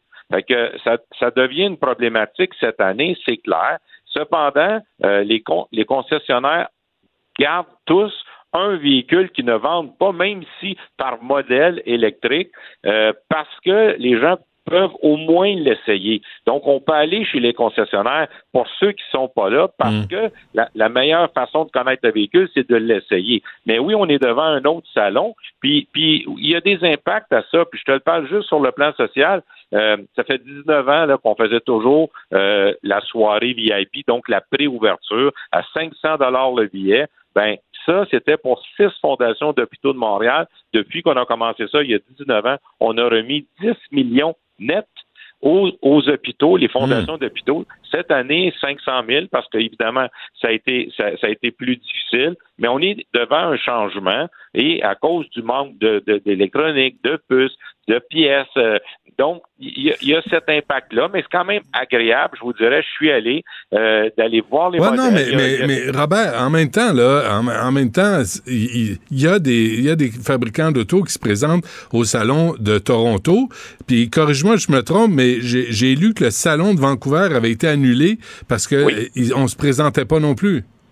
Exact, mais tu as raison. Alors, qu'est-ce qui se passe? Il y a, évidemment, les constructeurs devraient répondre à ça une, une des, hypothèses, en tout cas que, que, que je crois, c'est que évidemment ils sont de plus en plus tentés par la vente en ligne. Alors, c'est-à-dire que faire leur propre campagne, aller sur euh, évidemment des, des, réseaux, des plateformes hyper populaires, et puis annoncer leur véhicule euh, planétaire euh, à partir d'une ville, d'un pays, d'un endroit particulier, et de précommander en ligne. Vous pouvez bien précommander en ligne votre véhicule, mais quand il va arriver, et j'inclus évidemment les véhicules électriques, l'entretien des véhicules, euh, la préparation des véhicules, euh, la sécurité des véhicules, la livraison du véhicule, je veux dire, ça se fait chez les concessionnaires. Donc, on est dans, un, tournant actuellement de, philosophie de vente. Mais là, ce que je comprends, Robert, d'abord, euh, vous êtes pris entre l'arbre et l'écorce, là. Vous êtes pris entre le. Puis là, c'est quoi? Les fabricants veulent se... ils font comme Tesla puis ils veulent se débarrasser des concessionnaires? Ben, c'est-à-dire qu'ils veulent revoir, ils veulent revoir les ententes euh, avec les concessionnaires. Je donne un exemple, c'est pas secret. Euh, les, les, véhicules Ford, voyons, je pense que c'est Continental ou c'est Lincoln Continental, euh, ils ont dit, euh, Ford a dit à, des, des, des, concessionnaires, si vous voulez garder le volet électrique, il faut nous dire maintenant, si vous voulez garder euh, le volet d'essence, ben vous devez nous dire, vous pouvez pas avoir les deux, c'est un ou l'autre. Ah. Alors, il y a, y a des changements qui, qui s'opèrent actuellement. Vous savez, quand on, on se dit à peu près 67, 68 type de véhicules électriques ou hybrides. Donc, les salons de l'auto, tantôt, il n'y aura plus un salon électrique puis un salon normal de mhm. véhicules à essence. Je pense qu'on est, on arrive à la croisée des chemins. Puis il y a des nouvelles ententes qui se font euh, avec Genesis où oui, il y a un concessionnaire qui va qui va honorer la garantie du véhicule pendant tout le temps de la garantie, mais c'est des achats euh, qui se font en ligne. Donc, je pense qu'il y aura un mitoyen entre qu'on connaît chez Tesla, que, certaines personnes euh, ont aimé, d'autres non. Alors, moi, je pense que le service à la clientèle, il passe par le concessionnaire. Je ne veux pas les dépendre. Je dis juste que c'est pas parce que vous êtes dans l'électrique que vous n'avez pas d'entretien. En fait, ah non, on a de l'entretien, Il faut se dire, les nouvelles plateformes demandent des ajustements et c'est normal. Robert, le salon du véhicule électrique, il y a eu 43 000 visiteurs. Est-ce que ça vient vous tirer dans les jambes, vous autres, au Salon international de l'auto de Montréal? Ben, écoutez, je pourrais dire un peu parce qu'on est justement à la croisée des chemins. Euh, pourtant, c'est les mêmes concessionnaires qui les vendent. Hein. Alors, donc, effectivement, moi, je pense que quand euh, bientôt, moi, je pense qu'on va voir un seul, un seul salon euh, électrique. Et ça ne sera pas, ça ne sera pas qu'un salon électrique. Ça sera un salon de l'automobile dans l'évolution qu'on connaît actuellement. Mais oui, c'est sûr que les gens qui ont un attrait pour les véhicules électriques, mais certains, lorsqu'ils les essaient, euh, qu'ils les voient, ils, identifient leurs besoins, puis euh, ils disent, ben OK, peut-être pas cette année ou l'année prochaine, ou je mm. vais demander un modèle. On pense à certains modèles, puis je ne pas de publicité, on parle de tous les, véhicules. Mais on sait, on sait que le Toyota RAV4 hybride est très populaire. Ben c'est deux ans d'avance. Alors là, si vous êtes prêt à changer dans deux ans, ben vous le commandez maintenant. Alors, euh, mais à tout ça, il y a des réalités aussi parce qu'on n'a pas le prix du véhicule qui va être livré dans deux ans. C'est pas le concessionnaire qui décide le prix, c'est le constructeur. Ouais, mais là, le constructeur, là, Robert, il nous fait pas de rabais. S'il passe par-dessus les concessionnaires, là, tu dis, bon, mais il crée de la job, euh, il y a des vendeurs, il y a des mécaniciens, euh, il y a des comptables, il y a du monde impliqué là-dedans. Là, c'est une industrie, mais si les fabricants font pas assez d'argent à leurs yeux, puis là, ils veulent vous, vous faire disparaître, vous autres, les concessionnaires, mais ils offrent pas de rabais euh, aux, clients. Ben, en fait, tu as tout fait raison de soulever que c'est 45 000 personnes qui travaillent à temps complet euh, chez les concessionnaires. C'est la deuxième force économique immédiatement au Québec après l'industrie de la construction on est installé dans toutes les régions du Québec. Donc, les gens qui sont en Abitibi ou bien qui sont euh, qui sont en Mauricie ou qui, qui, sont sur la côte nord travaillent localement dans des concessionnaires. Maintenant, sur le plan technologique, puis je pense que tu le sais, tu n'as conduit des véhicules électriques. Ces, ces véhicules-là ont besoin d'entretien et aussi sur le plan technologique, ça prend des spécialistes. On ne pourra pas tout à fait aller puis, puis j'enlève rien, mais au garage du coin pour aller euh, reprogrammer euh, tout un système de, de, de freinage d'urgence d'un véhicule spécialisé. on, est, on est dans un changement technologique et les concessionnaires vont rester les personnes les plus importantes. Donc, je pense qu'il va y avoir des ententes avec les constructeurs, mais tu as raison de dire que euh, ils, regardent un peu à droite, ils regardent un peu à gauche, puis d'une certaine façon, est-ce qu'ils ont besoin des concessionnaires lorsqu'ils ont deux ans d'avance de, de, commande? La réponse est peut-être non sur le, hmm. marketing, si tu fais l'expression sur la vente, mais, mais sur l'entretien, c'est sûr et certain. Puis l'autre chose, comment vous achetez un, véhicule en ligne sans l'avoir essayé? Ah moi, j'ai eu des surprises à l'occasion en pensant qu'un véhicule était extraordinaire pour moi, puis il l'était pas lorsque je l'ai essayé. Oui, oui. Non, non, c'est ça. Puis c'est émotif aussi. Là. Tu sais, si, tu commandes deux ans d'avance, maintenant, tu vois un autre modèle sortir, puis tu dis, ah, lui, lui, ça, lui-là, je, je, le trouve beau. Là, c'est ça marche pas. Tu es à deux ans. On on annule l'autre. c'est une catastrophe actuellement. Il y a des gens qui commandent deux ou trois véhicules à des endroits différents, en disant, ben, le premier qui arrivera, je vais annuler l'autre. Ça, ça vient brimer sérieux, hein? totalement. Ben oui, ça vient brimer totalement la personne qui l'attendait. Et puis, euh, on veut respecter évidemment les listes les listes d'attente, puis les contrats. En fait, euh, on, a un contrat de réservation des véhicules. On est rendu là parce qu'on ne peut pas donner le prix exact. On peut donner une approximation, mais en cours de route, le prix du constructeur dit ah ben là les puces électroniques ont augmenté, ah le plastique. ça n'a pas d'allure ça. ça, D'un point de vue du client, ça n'a pas de sens. C'est plus, difficile. Ouais. Mais le client a toujours le choix de, de l'annuler. Maintenant, c'est pas ça qu'on veut. On veut que le client reçoive son véhicule. Donc, c'est pour ça que la discussion avec le concessionnaire, la visite chez le concessionnaire, le salon de l'auto, c'est vraiment la bonne place pour aller voir. Il en manque cette année, c'est vrai. Maintenant, les concessionnaires, eux, sont pas partis. Ils sont toujours là. En conclusion, Robert Poitiers, là, ce que je comprends, c'est que ce qu'on voit, là, ce, qui, ce, à quoi on assiste là, au Salon de l'Auto de Montréal, c'est ça, ça peut peut-être s'appliquer bientôt aux concessionnaires. Les fabricants ont plus besoin du Salon de l'Auto, ils se présentent pas. Puis les fabricants n'auront plus besoin des concessionnaires, puis ils vont passer par-dessus vous autres, puis ils vont offrir des services ici et là. Mais ça va être la disparition des concessionnaires. Mais en fait, euh, je, on ne veut pas ça. et je ne crois pas, mais je ne crois pas que ça va être ça. Je pense qu'il va y avoir des, ça a commencé déjà pour certains grands constructeurs, des modifications aux ententes contractuelles avec les concessionnaires. Mais on peut pas livrer un véhicule de 30, 40, 50, 60 000 dollars plein de technologies, plein de, de nouvelles plateformes euh, sur le plan électrique, donc et hybride. Les concessionnaires sont l'assurance pour un, consommateur d'avoir le véhicule en bon état et, et, bien entretenu et sécuritaire. Alors, il y aura peut-être des modifications, mais les concessionnaires, c'est une industrie vraiment florissante au Québec qui fait travailler 45 000 personnes. Ça fait tourner 20 milliards de chiffre d'affaires. Là. C'est pas rien. Alors, de penser qu'on va vendre un véhicule qu'on va se le faire livrer sur Amazon dans une boîte de carton avec des trous pour les, roues à part, euh, c'est peut-être une, situation, mais je pense pas que ça va être vraiment pratique. Et je crois pas qu'il y a de l'avenir beaucoup là-dedans. Puis ceux qui l'ont essayé, honnêtement, c'est pas tant un succès, à mon avis. Robert Poitier de la Corporation des concessionnaires d'automobiles du Québec. Merci, Robert. Toujours un plaisir. Merci, Benoît. Salut, bien. Bye-bye.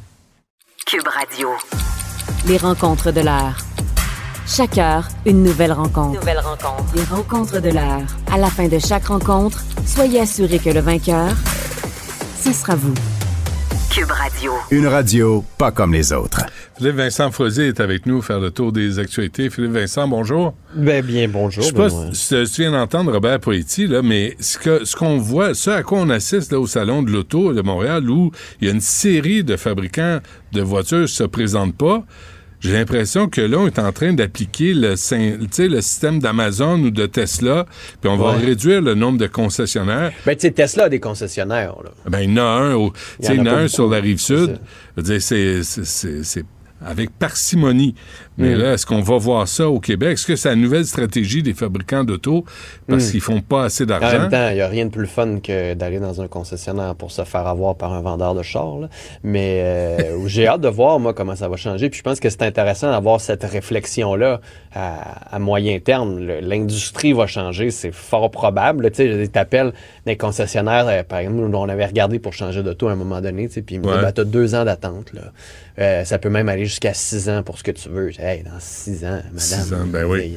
Ton auto hybride aujourd'hui, euh, oublie ça, j'aurais plus le droit de l'acheter à un moment. fait à un moment donné, il y, a ça aussi. Les concessionnaires, en fait, les constructeurs ont été pris pendant la pandémie à avoir des chaînes d'approvisionnement totalement bousillées. Les, euh, on a vu les concessionnaires essayer de se retourner vers des voitures usagées. C'était super compliqué. Il manquait de stock. sais, les gens qui revendaient leurs voitures usagées qui avaient acheté 3-4 ans avant plus cher que le prix qu'ils avaient payé. Il y a comme eu un gros déséquilibre dans le marché des voitures. Puis à un moment donné, politiquement, il va falloir aussi qu'on regarde qu'est-ce qu'on fait. Comment ça se fait, mm. par exemple, que des voitures électriques, on peut en acheter plus à Vancouver qu'ici ou en Norvège par rapport au Québec? C'est qu'il y a des enjeux légaux. Puis les gouvernements se sont pas mis les se sont pas donné les outils législatifs pour les forcer ben, à en Antoine, plus ici. Antoine Joubert me disait aussi que c'est plus payant de les vendre aux États-Unis qu'au Québec. Ben fait ben que les fabricants sont pas là pour nos beaux yeux, ils sont là pour faire de l'argent. Non, non, ils sont là pour faire de l'argent. Fait qu'à un moment donné, c'est où c'est le plus payant, il y en a moins, puis il y a une rareté en ce moment, puis tout le monde se les arrache, puis tout le monde se les arrache parce qu'on veut électrifier les transports partout. Hmm. Donc, euh, mais il va falloir qu'on repense notre relation avec la voiture et avec le concessionnaire aussi. Puis comme on le dit, ça reste malheureux pour les garages du coin. Là. moi, j'ai jamais autant de bons services qu'avec mon garage. Euh, hein. Je salue euh, Mario d'ailleurs, qui est mon garagiste extraordinaire.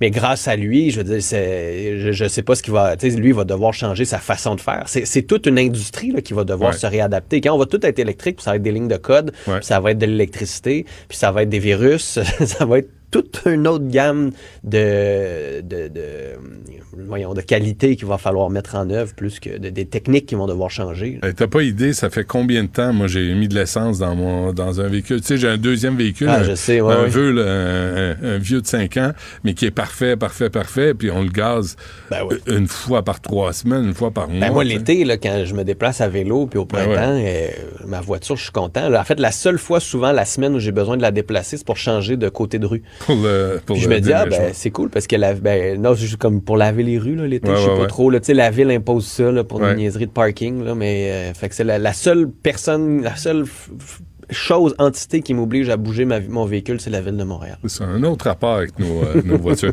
Euh, justement, tu parles de transport. Euh, il y a Valérie Plante qui a fait une annonce.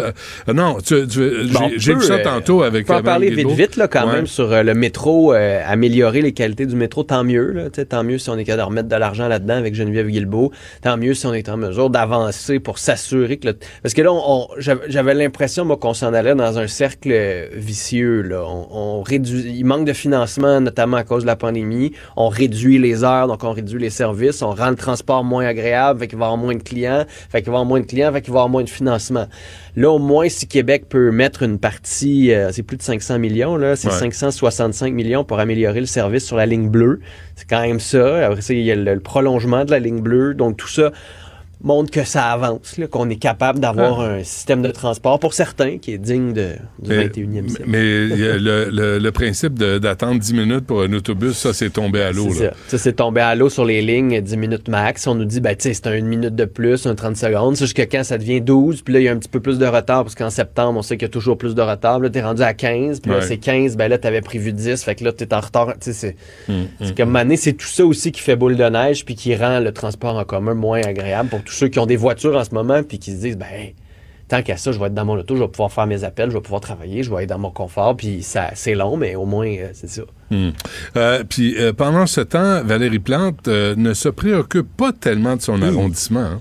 Il y a, ben, toi, on, en a parlé avec tout ce qui était sécurité piétonnière. Là, ce matin, j'avais Alexandre Delière, qui est un des citoyens de cet arrondissement-là. Euh, dans Ville-Marie. Euh, en septembre dernier, souviens-toi, le 13 septembre, il y a eu une grosse, grosse pluie euh, énorme, déluge à Montréal. Puis, bon, il y a certaines maisons qui ont refoulé. Il y en a d'autres qui ont simplement inondé. Puis c'est le cas de, sa maison, M. Delière. Lui, il dit, il y a tellement eu d'eau chez nous que l'eau s'est mise à rentrer par les fenêtres, par les portes, parce que les conduits de la ville ne fonctionnent pas. Hmm. Bon, là, tu te dis, bon, OK, d'accord, tu as eu des dégâts, les assurances vont payer, puis après ça, la ville va refaire les travaux. Puis j'avais la semaine dernière quelqu'un du comité exécutif à la ville qui me disait, ah oh, non, ça va coûter bien trop cher, la plomberie, puis non, on veut pas faire ça. Sauf que le problème, c'est que là, ils ont envoyé des inspecteurs chez ces euh, citoyens-là et se sont fait mettre en demeure la ville leur donne 90 jours pour changer la plomberie, installer des clapets anti-refoulement, mais ils ont, mis en demeure des maisons qui sont neuves, des shoebox qui viennent d'être rénovées avec toutes ces technologies-là. Ah ouais. Mais ça n'a pas refoulé. Ça a débordé à cause de la construction et la conception de cette route-là et à cause du, de, de l'aspect vétus des tuyaux. Fait que là, ils se disent, ben, comment ça se fait que ma ville me donne 90 jours en me mettant en demeure pour faire ces modifications-là. Je suis plus assurable parce que là où on est en ce moment, eh, c'est propice aux inondations. Puis en plus, la ville elle-même ne veut pas faire ses propres travaux. Puis on a fait une demande d'entrevue bien sûr, à l'administration. on nous a envoyé un commentaire euh, très banal. Mais tu m'entends, euh, Alexandre Delière, j'y ai parlé, puis il compare ça quasiment à une organisation mafieuse de la ville on demande à la ville qu'elle prenne ses responsabilités et qu'on arrête un petit peu euh, les méthodes euh, un peu mafieuses d'intimidation, d'envoyer quelqu'un chez nous pour nous dire euh, qu'est-ce qu'on qu'est-ce qu'on peut faire chez nous pour se protéger, alors que c'est clairement un problème qui est lié au, à la gestion des eaux pluviales. Hmm. Hey, je te jure. Quel service quand même. Ça, c'est l'arrondissement de la mairesse. Oh oui, Ville-Marie. C'est là, euh, c'est elle qui est, qui est élue. Euh, il y avait dans la presse aussi un article super intéressant durant la fin de semaine sur la gestion des déchets qui est totalement déficiente. Puis à long terme, on risque de crouler sous nos poubelles. Ah, le fait que c'est sale, parce qu'on justement, nous, à Montréal, c'est encore correct de pitcher des sacs à poubelles sur le bord du trottoir qui se font inventer par des écureuils ou par des déneigeuses. C'est, euh, c'est très moderne. Ouais, puis c'est drôle, hein, mais je vois pas Valérie Plante répondre nulle part à ces questions-là. Je la vois pas répondre. Elle est invitée. Elle est invitée partout, là, mais je la vois jamais répondre.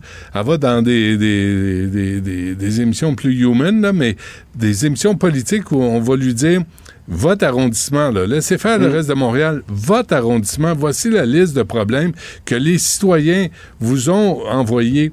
Les citoyens vous le disent depuis l'été 2022 que ça roule trop vite, que c'est dangereux ou mm. euh, que ça déborde, puis les égouts sont mal foutus. Il n'y a pas de réponse à ça. Mm. Elle, s'en sort là, bien, bien, bien facilement parce que je trouve les médias, dans ce cas-là, face à Valérie Plante, font pas la job. Puis elle, elle leur permet pas de faire la job non plus. des fils aussi. Ben, certainement, oui, oui. Euh, il y a aussi M. Poiliev euh, qui, euh, qui, qui, nous a sorti une autre, une autre œuvre ce matin. Ah, une autre vidéo sur Twitter.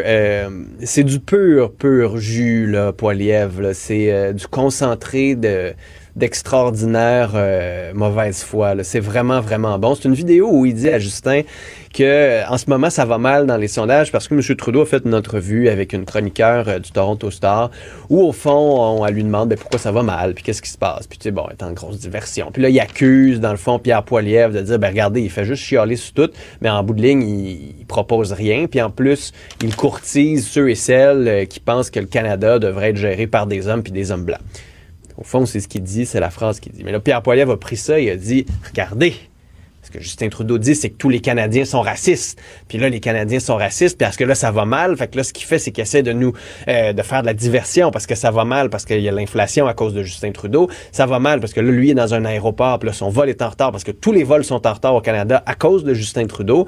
Là, il y a, un peu avant le temps des fêtes, il y a un organisme, euh, une banque alimentaire de Mississauga qui dit, on a vraiment des gros problèmes en ce moment. Il y a même des gens qui viennent nous voir et qui nous posent des questions sur le suicide assisté, là, pour vous dire à quel point c'est les besoins de la population. Pierre Poilier avait dit, regardez, à cette heure, on demande des conseils aux banques alimentaires sur comment se suicider au Canada de Justin Trudeau. Ça n'a pas de bon sens. Alors que la Banque alimentaire dit ça prendrait davantage de programmes sociaux. Il n'y en a pas assez en Ontario. Le gouvernement fédéral devrait en faire plus. Pierre Poilievre, lui, réclame que le gouvernement fédéral en fasse moins. Donc, j'écoutais ça et je me disais, waouh, je peux comprendre qu'il soit fâché que son vol soit en retard. C'est juste que quand on disait, ah, le ton semble s'être calmé un peu, Pierre Poilievre a compris qu'elle est boy qui nous rappelle que c'est qui le Pierre Poilievre frustré de la sentinelle de l'air en colère. Elle est de retour et elle va cacher fort. Là. Ouais. Puis la vidéo, là, il se l'est mis comme dans, les narines. C'est pas agréable à regarder non plus, hein? Non, puis en plus, tu sais, ce qui est bien, c'est qu'il nous met ça comme ça. Il est tout essoufflé pendant trois minutes à marcher à l'aéroport. Et Benoît, elle est uniquement en anglais, cette vidéo. Ah, ça m'étonne. Il n'y a pas eu le temps de la faire en français. Prise ben, Son vol est arrivé. Son vol est arrivé. OK, Mr. Polièvre. pas d'accent grave sur euh, Polièvre en passant. Hein? ça vient, euh, c'est une, une, ordonnance de lui-même. Oh. Pas d'accent grave sur son. Non, sur son que ça, soit francisé. Ouais, bon, ben écoute, euh, on va faire ça demain à la même heure, Philippe Vincent. Puis merci. Salut.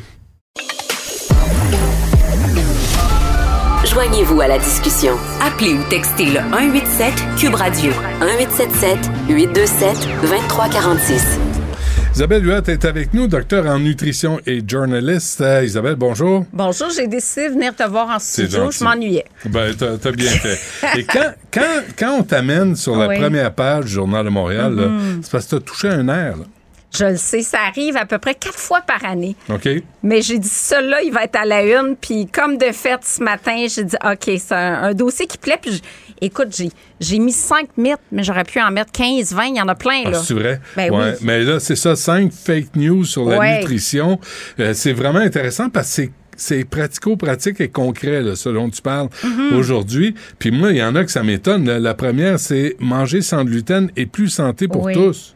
Hey, je me souviens d'avoir fait des débats à l'époque avec Jacqueline Lagacé. Tu sais, c'était la mode.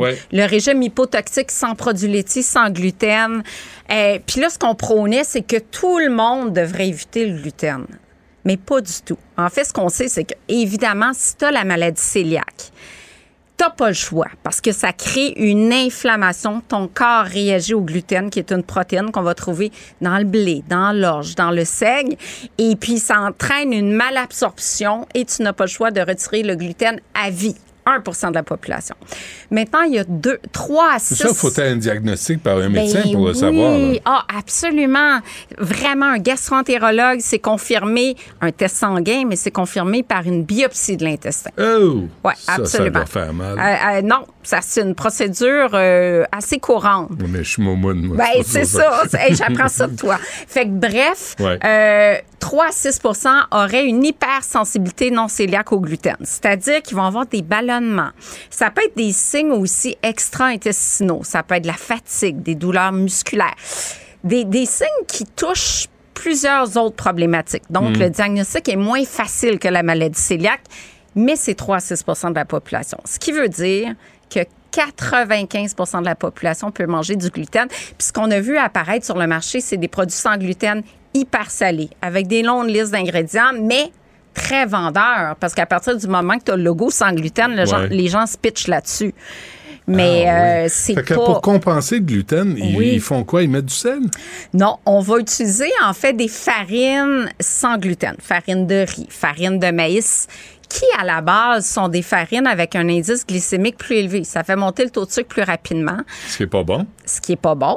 Et souvent, ben, ça goûte pas grand-chose. Fait que là, on rajoute du sel, des arômes pour donner un petit peu de hmm. goût, du gras. Mais cette saveur de carton dans le sans gluten, il me semble, c'est un petit goût de revenez C'est pas mangeable. Du pain sans gluten, moi, j'en ai acheté. Ça goûte, une boîte de, une boîte de céréales. Mais il y a des exceptions. Parce que ça Ouais. s'est amélioré. Moi, je me souviens des premiers pains sans gluten, comme tu dis, puis même à la boulangerie Saint-Méthode, on en a fait, puis on n'arrivait pas parfaitement, tu sais, Mm. parce que le gluten, ça confère une texture au pain. Et puis, euh, même avec l'expertise de Saint-Méthode, on a de la difficulté à faire un bon pain sans gluten. Il y en a qui se distinguent. Je pense à Cuisine L'Angélique. Je pense qu'il y a des beaux produits sans gluten maintenant. Il y a Faut faut les chercher. faut les chercher. Gogo quinoa, une base de quinoa, donc déjà plus nutritive à la base. OK. Mais c'est pas pour tout le monde. OK. La deuxième fake news, Oui. selon Isabelle Huot, euh, l'huile de noix de coco. Oh my pour la God. santé. Ouais. Et ça, là, c'était partout, partout, partout à une époque. C'est vrai que tous les gras saturés ne sont pas équivalents. Par exemple, dans le chocolat, euh, le beurre de cacao a moins d'impact sur le cholestérol que le beurre, le, le- le- le beurre, le produit laitier. Donc, le beurre de coco, un peu moins néfaste que certains gras saturés, mais quand même néfaste. Écoute, Harvard s'est prononcé, euh, le- le- plusieurs institutions euh, au niveau de la santé publique se sont prononcées en disant c'est- il y a tellement de gras saturés là-dedans. Le gras saturé, là, c'est pas un bon gras comme Mm. dans l'huile d'olive, l'huile de canola, l'huile de caméline. Donc, du beurre de coco, ça peut faire monter votre mauvais cholestérol, le LDL cholestérol. Et à ce niveau-là, ben, on le recommande pas. Puis ça, c'était bien tendance. Puis la gang keto mettait du beurre de coco dans le café aussi Ouais, hein. pour faire un café gras, là. Mais ça, c'est des trucs qui viennent Oui. en conserve, là, Oui. que tu mets dans les recettes euh, souvent indiennes. Ah ou- non, ça, c'est du lait de coco. Du lait de coco, c'est pas pareil, là. Non. Puis moi, le lait de coco, j'adore ça. Je prends le léger parce qu'il y a aussi beaucoup de gras saturés. Mais ça aussi, mais c'est vraiment comme l'huile de coco. OK. Mais c'est quoi, Benoît? C'est bon pour les cheveux. Faites-vous un traitement Ah, pour les arrête de cheveux. me regarder de même. Hyper hydratant. Non, ça donne rien. Moi, c'est ce combat, j'ai j'ai laissé tomber. Mais qu'est-ce que ça fait pour les cheveux? Ben, ça hydrate. Fait que là, l'hiver, là, tu te fais des masques à l'huile de coco. C'est super bon. Ah, c'est vrai, ouais, pour la peau et les cheveux? Oui. OK, mais ça les fait pas repousser. Est-ce que ça fait. Ah, ça, j'ai fait une revue de littérature là-dessus. Ça, il y a bien des fake news. Qu'est-ce Ouais. qui fait pousser les cheveux? Tu me feras ça une autre fois. OK, je te ferai OK. une chronique là-dessus. Parce que OK, J'y crois pas de toute façon. Le, le soya, troisième euh, fake news, Oui. le soya hausse le risque de cancer Ouais. du sein. Oui, beaucoup de préjugés. Euh, ben, tu sais, la science évolue en nutrition, hein, puis, tu sais, c'est- maintenant ce qu'on sait sur le soya, c'est qu'au contraire, ça prévient, entre autres, les cancers hormonodépendants, incluant prostate, cancer du sein. Donc, plus dans toutes les études populationnelles, plus tu en consommes, moins tu as de risque de cancer. Parce que le soya a une action à la fois estrogénique puis anti-estrogénique. Fait que si tu as beaucoup d'estrogène en circulation, il est anti-estrogénique, diminue le risque de cancer. Et quand il t'en manque, genre à la ménopause, ben là, ça te donne un petit peu d'estrogène. Les femmes qui ont eu un cancer du sein, on disait jadis, plus de soya parce que, tu sais, si vous avez eu un cancer du sein hormonodépendant, ça va favoriser une récidive. Société canadienne du cancer a vraiment changé.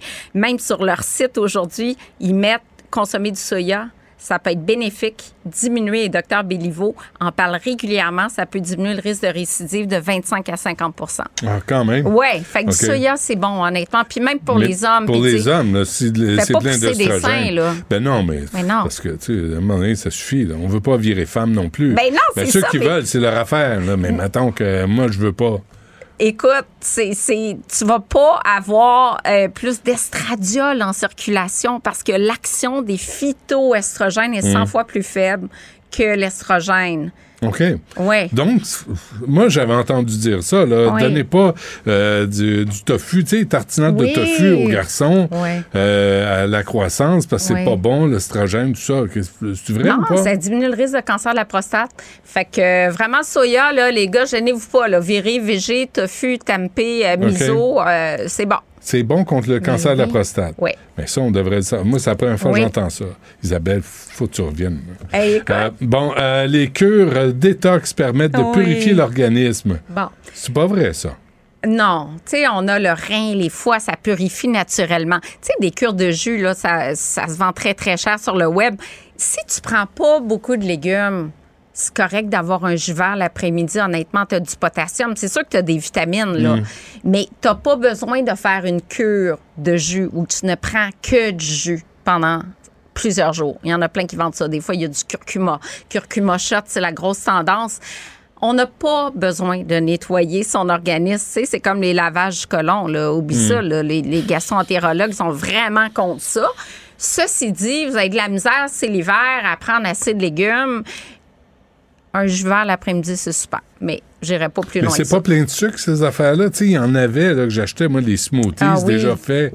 Mais je regardais ça, puis c'est comme 30 grammes de sucre, je sais pas trop. Là. oui, il y a beaucoup. Ben, tu sais, souvent, tu as juste le fruit, mais réduit en purée, l'assimilation du sucre, elle est beaucoup plus rapide. Si bien qu'il faut quand même être prudent parce que ça fait beaucoup de sucre d'un coup. Tu prends un smoothie, des fois, il y a 400 calories, des fois, tu as 45 grammes de glucides, l'équivalent de trois tranches de pain. Fait que si je mets une belle assiette de fruits, du fromage cottage, une tranche de pain, qu'est-ce qui te soutient le plus? Parce que réduire en purée favorise moins la satiété Mm. que de manger c'est, les mêmes aliments sous une forme solide. Euh, mais ça peut être pratique. Tu pas le temps de déjeuner, tu apportes ça, mais assurez-vous, quand tu as des légumes, tu as moins de sucre. Fait que légumes et fruits. Puis une petite source de protéines dedans. Ça peut être une protéine de pois, du tofu soyeux. Ouais. Euh, et le petit déjeuner, ça c'est bon. Et le repas le plus important de la journée, Bon. on l'a toujours entendu ça. Oui. Mais c'est parce que le discours change, puis on suit de la littérature récente. Puis là, avec l'avenue du jeûne intermittent, on sait que c'est pas c'est pas si mal si on déjeune pas. Euh, ça peut même avoir un impact positif sur euh, le syndrome métabolique quand on accumule du gras au niveau du ventre, puis que les triglycérides augmentent, puis la glycémie, puis Ouais. l'hypertension qui vient avec. Donc, c'est pas le plus important. Mais par contre, les, si vous déjeunez pas, les, les fibres, les produits laitiers, les fruits que vous prenez pas le matin, prenez-les en collation pour s'assurer de rencontrer ses besoins en vitamines. Les, les ados, là, Ouais, qui déjeunent pas le matin, ouais. Est-ce que c'est une bonne idée ou? C'est parce qu'un ado qui déjeune pas, puis là, oups, à côté du cégep, euh, il y a un McDo, il y a un fast-food. euh, c'est un petit peu tentant d'aller là dans, dans le, le petit break d'11 Ouais. heures puis de prendre un trio parce que t'as faim, tu sais. Mm. Euh, je dirais au moins de partir avec quelque chose. Tu sais, la tendance chez les ados, c'est les smoothie balls, les gruyos overnight, des affaires un peu tendance, les smoothies, justement. Tu pars avec ça. Puis peut-être t'es moins dépendant des fast-foods dans le rayon de, de, de l'école. Ouais. En fait, il faut voir ce qui est, ce qui est tendance, là, ce qui Oui. est à la mode. Ben oui, Puis les tu essaies ados, de fonctionner là-dedans. Oui. Ouais, parce que si tu leur imposes quelque chose de bon pour la santé, Non. Ils en veulent pas c'est pas tendance. Non, il faut que ça soit tendance sur Instagram. Tu vois-tu des photos de ce déjeuner-là? Je, je, je, j'ai pas Instagram. Ah, t'as pas Instagram, J'ai pas ok. TikTok, j'ai pas Instagram, j'ai pas Facebook, j'ai rien. Chalez-moi pas. OK, mais t'as bien raison. C'est bien trop de temps. Ah, bon, tu vois, on s'entend toujours. Euh, Isabelle, merci. Tu reviens la semaine prochaine? Ben oui, avec plaisir. Mais lisez ça dans le journal aujourd'hui, les cinq fa- fausses nouvelles à propos de la nutrition. là, C'est vraiment intéressant. Merci, Un Isabelle. plaisir. Réagissez avec Benoît Dutrisac par courriel. Dutrisac à commercialcube.radio. La rencontre du rocher du Trisac. Dans ce cas-ci, est-ce que c'est criminel? Pantoute. Une dualité qui rassemble les idées. Mais non, tu peux pas dire ça. On rembobine cette affaire-là. Non, non, non, non. Prends soin de toi, là. Oui, Hein, tu me protèges. Je le sais. Compte toi-même. La rencontre du rocher du Trisac. Écoute, Benoît, quand Ouais. je parle. Sophie, bonjour. Hello, hi, how are Hi, you, hi, Benoît good, uh, good Dutrisac? yourself. Toi, toi, No, le- but I'm going to speak to you in English because soon Encore? that's what we're going to be. That's the language we're going to be speaking in Pense Quebec. oui, Seriously, seriously. Mais pourquoi, pourquoi s'obstiner à parler français? Mais euh, honnêtement, la question se pose. Écoute, moi, j'étais complètement découragée ce matin en lisant le journal La Presse. Donc, on apprend que, tu sais, le fameux euh, examen de français qui est à la fin du secondaire 5, pendant les deux années de la pandémie, il n'y a pas eu cet examen-là. Mais là, l'année dernière, il a eu l'examen. Donc, on a maintenant les résultats. Enfin, la presse a obtenu les résultats à l'examen. Et dans tous les centres de services scolaires, ça a baissé, mais ça a baissé de façon dramatique. Là. Il y a des endroits où il y avait 70 78 de réussite. Là, on baisse à 56 Il il y a un seul euh, centre de services scolaires où les chiffres se sont maintenus ou ont augmenté, mais partout ailleurs, ça a baissé. Alors, ça a fait fortement réagir Bernard Drinville. Ben non, c'est pas vrai, c'est une blague. Il était abonné absent depuis le mois d'octobre, Bernard Drinville. Il a envoyé, il a envoyé un courriel à la presse pour réagir aux chiffres de ce matin. Hey, t'es ministre de l'Éducation, il Bernard, il réveille-toi, il là. pas- Il est pas habitué aux médias. Oui, c'est sais, pas il comment ça il marche. la radio Ouais. m'appelle, les journaux Ben, m'appellent, ben je oui, sais pas comment réagir. Donc, c'est Jean-François Roberge. Bon, il est ministre responsable du français, d'accord, mais c'est quand même notre ancien ministre de l'Éducation. C'est lui qui a réagi le plus fortement en disant, écoutez, c'est inacceptable, il faut vraiment faire quelque chose. Mais au-delà de tout ça, au-delà, de ces chiffres-là qui sont vraiment inquiétants, qui s'expliquent quand même en grande partie par la pandémie, c'est vrai que pendant la pandémie, il y a eu des retards à tous les nouveaux. Non, mais les gens n'ont pas lu. Non, mais c'est pas ça. C'est qu'il y a beaucoup d'acquis euh, qui n'ont pas été faits. Il y a beaucoup. Écoute, pendant deux ans, on a mis quand même en suspension euh, le, le, système d'éducation et c'est pas juste un mm. phénomène québécois là, c'est partout à travers la planète. Les jeunes qui ont fait de l'éducation à distance, il y a eu des reculs, il y a eu des acquis euh, beaucoup plus faibles. Ça, c'est vraiment une tendance générale. Mm. Il y a quelque chose de particulier quand même qui se passe au Québec. C'est qu'on se pète les bretelles en disant oui, le français c'est important pour nous, puis on déchire notre chemise quand on voit des chiffres comme ceux de ce matin dans la presse. Mais est-ce qu'on est qu'on s'est vraiment posé la question à quel point on tient à cette langue-là? Si on y tenait tant que ça, Benoît, on la parlerait comme du monde. Je veux juste te donner un mini, mini, mini exemple, mais tu le mmh. sais mmh. pertinemment. Parfois, c'est un mini, mini exemple qui est représentatif de, tu sais, quand on va dans le micro, c'est représentatif du macro. Hmm. On est d'accord. J'écoute la nouvelle émission à Radio-Canada, l'émission Vedette Zénith animée euh, par Véronique Cloutier. Et il y a des représentants de chacune des générations. Donc, tu as quatre générations représentées avec un capitaine pour chaque équipe. La capitaine pour les tout jeunes, là, vraiment les milléniaux, elle s'appelle Claudia Bouvette, a les cheveux teints de 22 couleurs différentes et euh, c'est elle est elle-même une, une jeune auteur, compositeur, interprète. Ses deux plus grands succès, c'est Solo Night et Douchebag, juste pour te donner une idée de qui est Claudia, Claudia Bouvette à un moment donné, il faut qu'elle évalue la performance de quelqu'un qui vient de chanter à l'émission. Longue introduction pour en arriver à Claudia Bouvette qui regarde puis qui dit c'est vraiment bold ce que vous avez fait. C'est juste anecdotique, mmh, Benoît. Mmh, mmh. Moi, j'ai aucun problème à ce qu'on utilise des tas de mots anglais quand il n'y a pas d'équivalent. Il y a plein d'expressions où moi-même, toi-même, Martineau, toute la gang, on dit parce qu'il n'y en a pas d'équivalent français. Il n'y a pas de vraiment aussi hmm. puissant. Mais, il y a une tendance. Bold, c'est audacieux. oui. Tu sais, quand tu es rendu à dire des mots vraiment simples de vocabulaire de base. Je, work aujourd'hui. moi, je suis intervenu, là. Mon best friend. Non, ben ton meilleur ami. Je veux dire, à un moment donné, il y a comme une espèce de, de richesse de base de la hmm. langue qui est hmm. en train de se perdre. Mais on est pogné avec. Dans le vrai sens du mot pogné. On est pogné avec le français. Parce que là, on s'en va vers un mur. On va foncer dans un mur. Ben- Avec toutes ces nouvelles-là qui s'accumulent, tu sais, les profs qui ont de la misère à eux-mêmes ben à réussir leur cours de français. Tu dis, et pour avoir un français TikTok, en bout de ligne, ouais. est-ce que ça vaut la peine? TKT. Est-ce que tes, enfants t'ont déjà écrit ça, en texto, TKT? Non. Ça veut dire t'inquiète. Non, inquiète-toi pas, TKT. Non, mais c'est un autre langage qu'il faut apprendre. Mais c'est pas un langage, là. Tu sais, c'est. un code mort. C'est un code mortel. Regarde, on va se parler comme ça. Tic, tic, toc, toc, toc, tic. En tout cas, bref. Euh, ce qui me tue dans les chiffres euh, de ce matin, euh, c'est qu'il y a une prof qui est interviewée, professeur au département de didactique à l'UCAM, qui dit on cible, avec le fameux examen de français de la fin du secondaire 5, on cible des attentes minimales requises. Ce qu'on voit, c'est qu'une forte proportion des jeunes ne l'atteint pas. Donc, on demande même pas, on n'est même pas exigeant, on n'est même pas ambitieux, on n'est même pas, euh, euh, c'est même pas une force qui nous pousse vers le haut. C'est même pas difficile, on s'attend même pas. Tu sais, c'est même pas, euh, on te demande pas de faire un Picasso, on te demande juste de faire un gribouillis avec une petite tête puis deux bras. Suivre les lignes. le petit monsieur, le petit bonhomme. bonhomme allumette. Le petit bonhomme allumette. Mais même le petit bonhomme allumette du français, ils sont pas capables. C'est comme, c'est comme, je sais pas, ils mettent le bras, ils mettent le bras comme ça. T'as-tu remarqué? Parce que on valorise le français, Benoît, c'est ah, ça qu'on fait. On les fait lire, on les fait lire, on les fait lire. Avec des coups de fouette et de la torture si tu réussis pas ton cours. Regarde comment il a réagi, M. Roberge. Ouais. regarde la tendance. Ouais. C'est inacceptable. Ouais. Aujourd'hui, il y a une autre nouvelle. Encore une fois, Cité de la santé présente la, la marde à manger. La Réaction de Christian Dubé. Inacceptable. C'est inacceptable. Les ministres caquistes ont que ça à la bouche. C'est inacceptable. Oh, mais encore.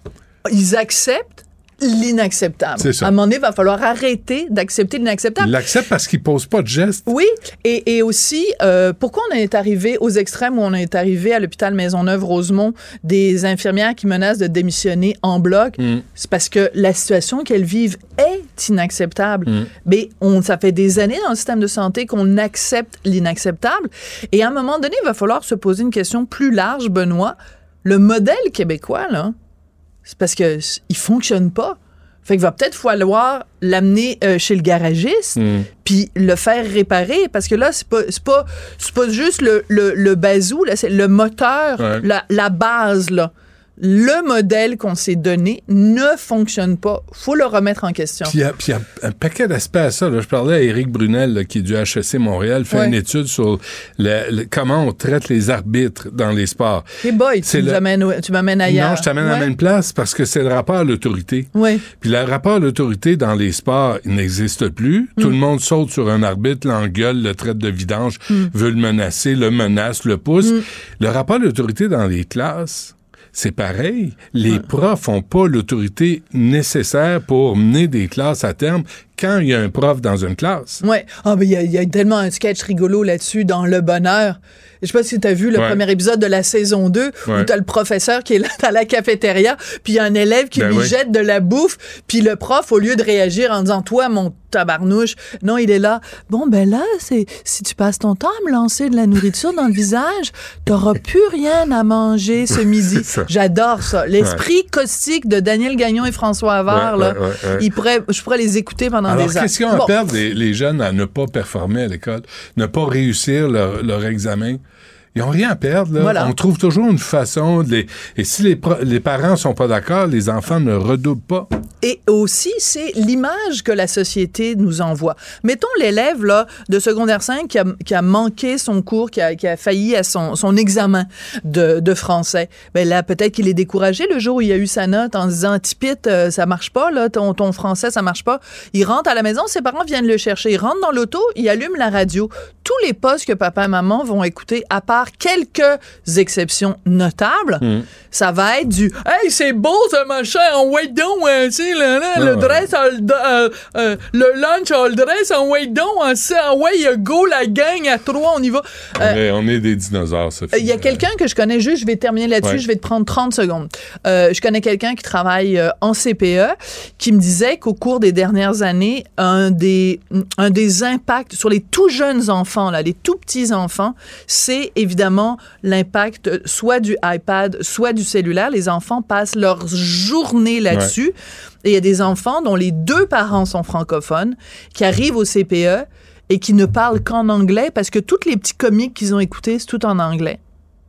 Les premiers mots qu'ils prononcent, là, c'est des mots en anglais parce que ce n'est que ça qu'ils entendent à longueur sur l'espèce de petit écran. Ils sont comme Je t'annonce que le combat est perdu. Quel jour qu'on est? On est le 23 janvier 2023.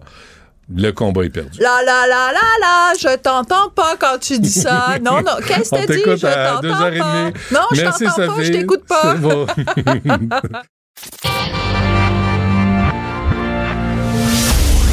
Du Trisac. Il n'a peur de rien, sauf peut-être des qu'on orange. Savoir et comprendre l'actualité. Alexandre Morand-Villouellette. Alex, bonjour. Bonjour, Benoît. C'est bon que tu commences avec une nouvelle de hockey. Ouais. Euh, c'est- J'ai commencé l'émission en parlant de hockey des arbitres. Et là, c'est Daryl Sutter. Je l'ai vu, la vidéo. Oui, ben regarde, on peut peut-être en faire écouter Ah un tout oui. petit extrait pour nos auditeurs, Benoît, parce que Daryl Sutter, l'entraîneur là, des Flames de Calgary, c'est un, un entraîneur, là, puis il s'est fait traiter de dinosaure du hockey, mais c'est peut-être un terme qui, qui le qualifie assez bien. là. C'est un gars de la vieille école, très dur avec ses joueurs, réputé pour être extrêmement grognon, virulent. On lui a demandé Ça comment... paraît un peu dans sa face. Ouais, ça paraît beaucoup dans son visage. Ouais, ouais, merci beaucoup. Euh, Jacob Pelletier, joueur du Quai- origine euh, québécoise, évidemment, qui jouait son premier match dans la Ligue nationale de hockey, on lui a demandé après la partie mais comment ça a été, qu'est-ce que vous avez pensé des, des, euh, des- de ce que votre joueur a produit? On peut écouter ce qu'il a répondu. What do you think of Peltier's debut? Uh, what's that? What did you think of Jacob's first few shifts in the NHL? Uh, Jacob Pelche. What number is he? 49. 49. Six minutes, 35 seconds, 13 shifts, average 30 seconds a shift. Got 43 seconds. Là, il fait juste se mettre à lire. Là, il demande Quel il est quel baveux. numéro déjà? Oh.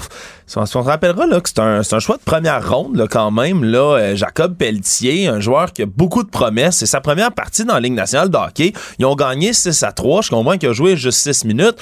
Euh, c'est parce qu'on on s'en fout. On veut savoir comment il a performé. Puis là, ouais. oh, il est quel numéro lui déjà? Ouais, Ah, il y a telle minute de temps de jeu, il y a tel nombre de tirs, telle affaire. C'est fini. Et c'est que c'est pas les premières phrases qui sont de Daryl Sutter. Et là, la, la toile sur Internet s'est enflammée littéralement. Évidemment, ça fait un petit moment déjà que plusieurs personnes dénoncent M. Sutter pour être quelqu'un de profondément anti-québécois. Il y a eu plusieurs joueurs québécois qui ont passé avec lui durant les années. On peut penser, par exemple, à Simon Gagné qui avait été mis de côté lorsqu'il coachait les Kings de Los Angeles. Simon Gagné, un joueur de premier plan. Après ça, on peut penser évidemment cette saison-ci à Jonathan Huberdeau qui était la super vedette des euh, avant des Panthers de la Floride qui est passé aux mains des Flames de Calgary qui s'est fait mettre sur le banc rétrogradé sur des trios. C'est un joueur d'au-dessus de 100 points par saison. C'est vraiment vraiment ignoble de, de donner ce traitement-là et c'est parce qu'il y a des joueurs qui sont partis dans la dernière année aussi des Flames qui ont parlé du traitement que M. Sutter leur donnait tellement dur avec ses joueurs. On pense à Johnny Gaudreau, Matthew Ketchuk qui ont parti, euh, qui se sont rendus dans d'autres équipes. Bref, mais il n'y a pas juste les Québécois qui sont fâchés, les fans, la bande Alberta aussi commencent à se poser des questions en disant mais là, qu'est-ce qu'il fait Daryl Sutter? Encore en poste, encore en train comme ça d'être baveux, méchant avec ses joueurs. C'est une vieille école, c'est plus ça qu'on veut faire. Bref, il est là depuis 2019. Il semble-t-il qu'il va continuer à coacher encore, le Daryl Sutter. Mais c'est sûr qu'après la première partie de ton choix de première ronde, comme ça, qu'il y a des grandes promesses avec l'organisation de, de se faire traiter comme ça, c'est un peu ordinaire, merci. Bon, un influent néo-nazi montréalais reconnu coupable de... Reconnu coupable d'avoir fomenté la haine pourrait prendre le chemin de la prison. Benoît, c'est le verdict qui a été prononcé au palais de justice de Montréal par le juge Magnio Del Negro, qui pendant deux heures a lu sa décision de 70 pages sur Gabriel Soyer-Chaput, le 36 ans, qui a écrit entre 800 et 1000 textes d'art- d'art- d'articles qu'on peut prendre dans le Daily Stormer, qui est un site néo-nazi, là, espèce de forum très très prisé par l'extrême droite américaine, entre autres, lui qui a écrit tout ça en 2016 à 2017. Puis sa défense, c'est que c'était des, des satires, c'était satirique tout ça. Hein, T'écris entre 800 et 1000 textes sur un site néo-nazi qui appelle entre autres les gens à s'en prendre aux juifs en disant vouloir inonder les rues des larmes de ses ennemis, de ne leur donner aucun repos. Mais tout ça, évidemment, Benoît, c'est satirique. Dans sa défense, Ouais, il a dit ben, que les néo-nazis, ça n'existe pas. Les nazis, ça n'existe plus aujourd'hui, en 2023, que c'est Hollywood qui plante ça dans la tête des gens. Bref. Est-ce que là, il, faisait de la satire? Mais là, euh, là, ouais, là, on, on le sait pas trop, mais le juge a vraiment pas été tendre en disant qu'il y avait aucune, aucune crédibilité dans les explications qu'il a fournies, lui, avec son avocate. Ouais. Donc, pourrait bel et bien prendre le chemin de la prison. Ce sera à voir le, le reste pour sa sentence, mais pour l'instant, il est reconnu coupable, donc, d'avoir fomenté la haine. Bon. Et plus d'argent de Québec à la STM. Ouais, plus d'argent. On allonge 300 millions de dollars pour une dépense de 565 au grand total pour un projet, là, un nouveau système qui devrait améliorer la fluidité puis la fréquence du service du métro de la STM. On veut au départ là, aller installer ça sur la ligne bleue qui doit être prolongée jusqu'à Anjou d'ici 5 ans, semble-t-il. Donc c'est l'échéance qu'on s'est donnée pour installer ce nouveau système qui permet de mieux organiser entre autres la fréquence des trains, les changements de voie, l'espacement entre chaque, le contrôle de la vitesse. Bref, c'est de l'informatique qui permet vraiment d'aller dans les détails de minutie pour favoriser les trains qu'ils arrivent à l'heure. Donc, bref, c'est un nouveau projet. Dans six ans, dit-on, ça devrait s'installer sur le reste du réseau. Donc, c'est dans longtemps pour moi qui utilise la ligne verte tous les jours, puis qui, une fois sur trois, à peu près, est en panne, est en Ouais, retard, ouais, ça va pas bien.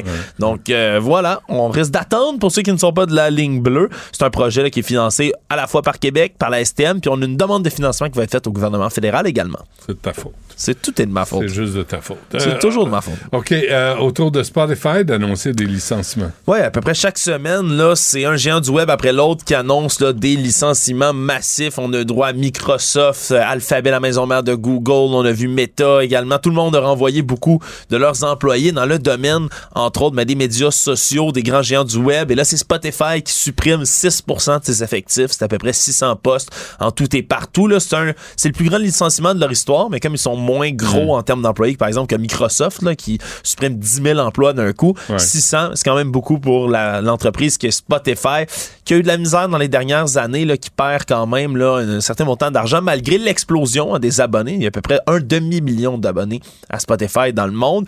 Pourtant, un demi-million?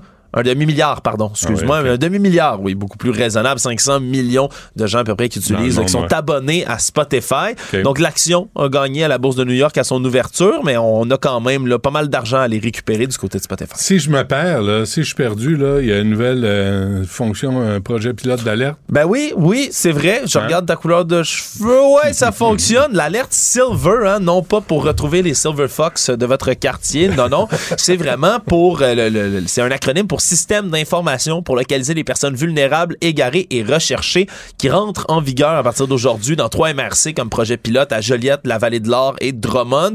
Pour un an, on veut avoir ce projet-là en place qui permet de retrouver des gens qui ont un trouble neurocognitif majeur, qui Mm. pourrait s'être perdu comme la maladie d'Alzheimer entre autres. Donc, des gens souvent qui sont âgés. Là, on vise, entre autres, les aînés de 60 ans et plus, les gens qui ont un trouble neurocognitif ou même un- des signes de troubles. Oui, oui, c'est ça, je vois ça. Des signes de troubles neurocognitifs, même si on n'a pas le diagnostic officiel. On était censé le sortir beaucoup plus tôt, mais finalement, il y a un événement du 2 septembre dernier qui a retardé tout ça. Tu t'en souviendras peut-être. Il y a une alerte intrusive là, qui est envoyée parce que Quand ça?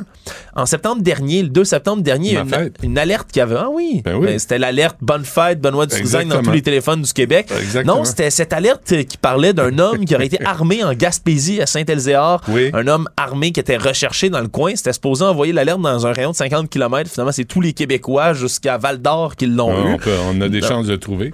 Donc, il y avait un petit problème, mais il faut comprendre donc que ça, maintenant, on part le projet en bonne et due forme. C'est comme les alertes Amber, dans le fond. Vous allez recevoir là, sur votre téléphone, Mhm. si vous êtes près de quelqu'un qui se serait perdu comme ça, une belle petite alerte intrusive. C'est une bonne idée. Puis je veux même pas que tu me parles de la tempête de neige cette semaine. Cancellez pas vos réservations au resto, Benoît. Je pense Ouais. qu'on va, la- on va le faire à chaque fois, ce message-là. Ça Non, va non. pas être l'apocalypse, mais on annonce mercredi soir dans le sud, le centre et l'est de la Ben province, ben de la ben- neige, 15 à 25 cm. Ben non, jamais de la vie. Il va y avoir 2 cm et demi. J'ai hâte. Euh, Alexandre, merci. Salut. À demain. Partagez vos observations avec Benoît Dutrisac par courriel. Dutrisac à commercialcube.radio. Ah, là, ça va vite, hein, quand tu te fais terroriser. Le 23 janvier 2022, le convoi de la liberté partait de l'Ouest canadien pour venir empoisonner la vie des citoyens et des commerçants du centre-ville d'Ottawa. Avec nous, Claude Bonnet, qui est propriétaire du restaurant Le Moulin de Provence. C'est à Ottawa. Monsieur Bonnet, bonjour. Bonjour, Benoît. Bonjour, comment, comment, comment ça va? Écoutez, euh, on a on a survécu depuis ce temps-là, mais euh, je suis content de ne pas arroser l'anniversaire parce que vraiment c'était un cauchemar. Alors euh, on est, je suis content de vous parler, mais franchement on aurait voulu éviter un épisode comme, comme celui-ci. Ouais, vous auriez pu vous en passer, je, je vous comprends. Mais, mais, mais ça, ça a duré 24 jours, hein, cette occupation-là. Quel Ouais, souvenir, ouais, personnellement, Claude Bonnet, quel, quel souvenir vous en gardez? Qu'est-ce que vous en gardez en, en vous? Ben, écoutez, moi je suis resté aigri devant ça parce que j'ai tellement, euh, c'est nous on était aux premières loges, on a subi les contraintes, euh, pas juste financières, on a vu les gens, les, les citoyens de la ville. Le centre-ville a été euh, pillé comme bah, par des par des gens qui ont été vraiment d'une d'une attitude absolument euh, hors commun hein, pour pour la capitale. Et euh, ça, c'est une frustration pour, pour, pour les gens en, général, en général qui ont, qui ont vécu ça jour et nuit, parce qu'on oublie avec le temps, on oublie tout ce qu'on a subi, mais le, le bruit, les gens qui, qui faisaient leurs besoins dehors. Euh, Il y, a- eu des assauts dans toutes sortes, euh, que ce soit psychologique ou moral. Euh, C'était vraiment inacceptable. Et en plus, ce que, je pense qu'on a, on oublie encore aussi, c'est qu'on a, on a eu des gens qui étaient euh, des gens au niveau euh, qui, qui ont absolument vraiment été négligents dans leurs fonctions. Et ça, je, je suis le- vraiment euh, plus frustré en tant que commerçant, payeur de taxes et puis résident de la ville. Je trouve que c'est inacceptable qu'on laisse des gens en position de pouvoir nous avoir abandonnés comme citoyens. Euh, ça, c'est le pire. C'est pour tout le monde. J'en ai fait le débat avec plusieurs de nos concitoyens. Et je vous assure que les gens ont été frustrés de voir le maire Watson laisser aller les choses comme ça. Ouais, et le chef de police, euh, Slowly, qui, était, qui a été lent à réagir, puis, puis j'imagine, vous avez, vous, euh, M. Bonnet, vous avez euh, approuvé la décision de Justin Trudeau d'imposer la loi sur les mesures d'urgence pour mettre fin à ce, à ce siège? Absolument. Absolument. Écoutez, qu'est-ce qu'il reste à faire euh, Je pense que Justin Trudeau, il a, accompli son travail de Premier ministre dans le bon sens. Euh, si on regarde la législation, il devait laisser euh, et le Premier ministre de la province d'Ontario, et le maire d'Ottawa, et les gens qui étaient en charge de, de, de, de comment de prendre les décisions à faire. Alors, c'est toujours, pareil, on gueule toujours après quelqu'un qui est en fonction. Maintenant, si on regarde l'ordre normal des choses, Écoutez, franchement, même nous, à Ottawa, on était prévenus. Ça faisait un mois qu'on entendait que la, GRC avait prévenu qu'il y avait à avoir un convoi. Même les gens des convois, ils avaient réservé des chambres d'hôtel. Nous, on a plein de nos collègues qui ont des hôtels ici qui nous disaient bon, on va avoir un groupe de convoyeurs, de convois de, de, de, chevaux de camions qui arrivent. Ça, il y a eu, hein. un, dérapage totalement inacceptable. Et puis, vraiment, euh, quelle honte d'avoir laissé rentrer des camions dans le centre-ville. Maintenant, oui, la ville est paralysée avec, avec les barricades et tout, c'est complètement dingue. donc, ça se savait, puis on a laissé aller. Ben, on, a vu, même l'enquête qu'il y a eu, moi j'ai suivi ça un petit peu. Euh, je, pense que c'est. Encore là, oui, tout, l'argent que les contribuables euh, canadiens et puis ontariens ont payé pour juste tous, toute cette histoire-là. C'est des millions de gaspillage de temps alors qu'on on est devant une crise économique, des récessions. On a besoin de, travailler pour aider euh, des, beaucoup de, gens au niveau de l'industrie, au niveau du travail, au niveau de la main-d'œuvre. Hmm. On a autre chose à foutre que d'avoir des gens comme ça qui perdent notre temps et notre argent euh, dans, dans, dans, le Parlement. Oh, oh, oh. Monsieur Bonnet, ces gens-là travaillaient pour sauver de la dictature et au nom de la liberté. Hey, oh, dites pas n'importe quoi, là. Ils, ont, ils, sont, sont, à ça d'intervenir en Ukraine là, pour régler le conflit. Ah, ah ben oui, là, justement, J'ai pensé à vous quand je voyais le, les, les procès, là, puis les, euh, les camionneurs se défendent, puis je pensais à vous, là, puis vous j'imagine que vous deviez au moins grincer des dents quand vous, vous voyez ça aux nouvelles. Écoutez, j'ai dû me faire changer quelques dents depuis parce que justement, euh, j'avais J'en ai perdu des dents parce que vraiment, juste notre deux commerces, en l'espace d'un mois, on a perdu 350 000 dollars de chiffre d'affaires. Comme, en sortant de la pandémie, des gens, euh, le, public ne se rend pas compte de l'impact que ça a eu. Le, centre rideau, imaginez-vous, a été fermé pendant plusieurs semaines. Euh, il y a eu aux alentours de 3000 personnes qui ont été affectées dans le centre-ville d'Ottawa. C'est absolument ça. On parle de travailleurs seulement. On parle pas de la population. Est-ce que c'est vrai que la ville offrait seulement 15 000 en compensation au commerce? Bon, pour monsieur, moi j'ai reçu 10 000 pièces pour, pour, pour, me satisfaire dans mon entreprise. C'est vrai. Et, et, euh, on, a des loyers qui coûtent 50 000 pièces par mois. C'est complètement insensé. Vous on, finalement, on nous, a, on nous a donné des miettes pour qu'on ferme, qu'on ferme notre gueule. C'est pas d'autre mot, je m'excuse, mais on nous a dit, tiens, on va, vous, on va vous nourrir un petit peu, et puis allez voir, comme ça, on, on, on aura satisfaction qu'on vous a aidé. Mais physiquement, c'est complètement honteux. C'est complètement honteux de voir comment on a traité des gens de la capitale. Et puis, bon, au moins, les gens de la zone auraient dû être au moins dédommagés pendant au moins une certaine période, parce que vous savez, il y a des commerces qui sont même pas réouverts, là. Ah si vous voyez le centre, le centre-ville, ben, vous prenez le centre-ville de la rue d'Ottawa, de, centre-ville d'Ottawa en ce moment, là. Vous prenez la rue Lisgar, euh, tout, tout, la, la, rue comment Metcalfe, dans tous ces coins, il y a plein de commerces qui sont complètement éteints. Euh, à, cause, à cause de, des camionneurs.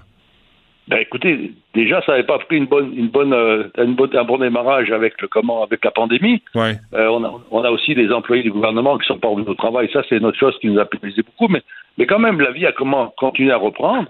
Et, là, le fait d'avoir fermé le centre-ville, ben, écoutez, on, a, on, a, perdu complètement euh, une, une orientation commerciale qui, où il y avait un certain trafic, il y avait un flot qui, était, hmm. qui commençait à reprendre après la pandémie. Là, Là, il y a des endroits qui sont complètement éteints, quoi, c'est certain. À, quel euh, point, à quel point, M. Bonnet, vous vous sentez, vous et les autres commerçants, vous et les citoyens, vous sentez oubliés de ce, de ce conflit là, qui a duré 24 jours?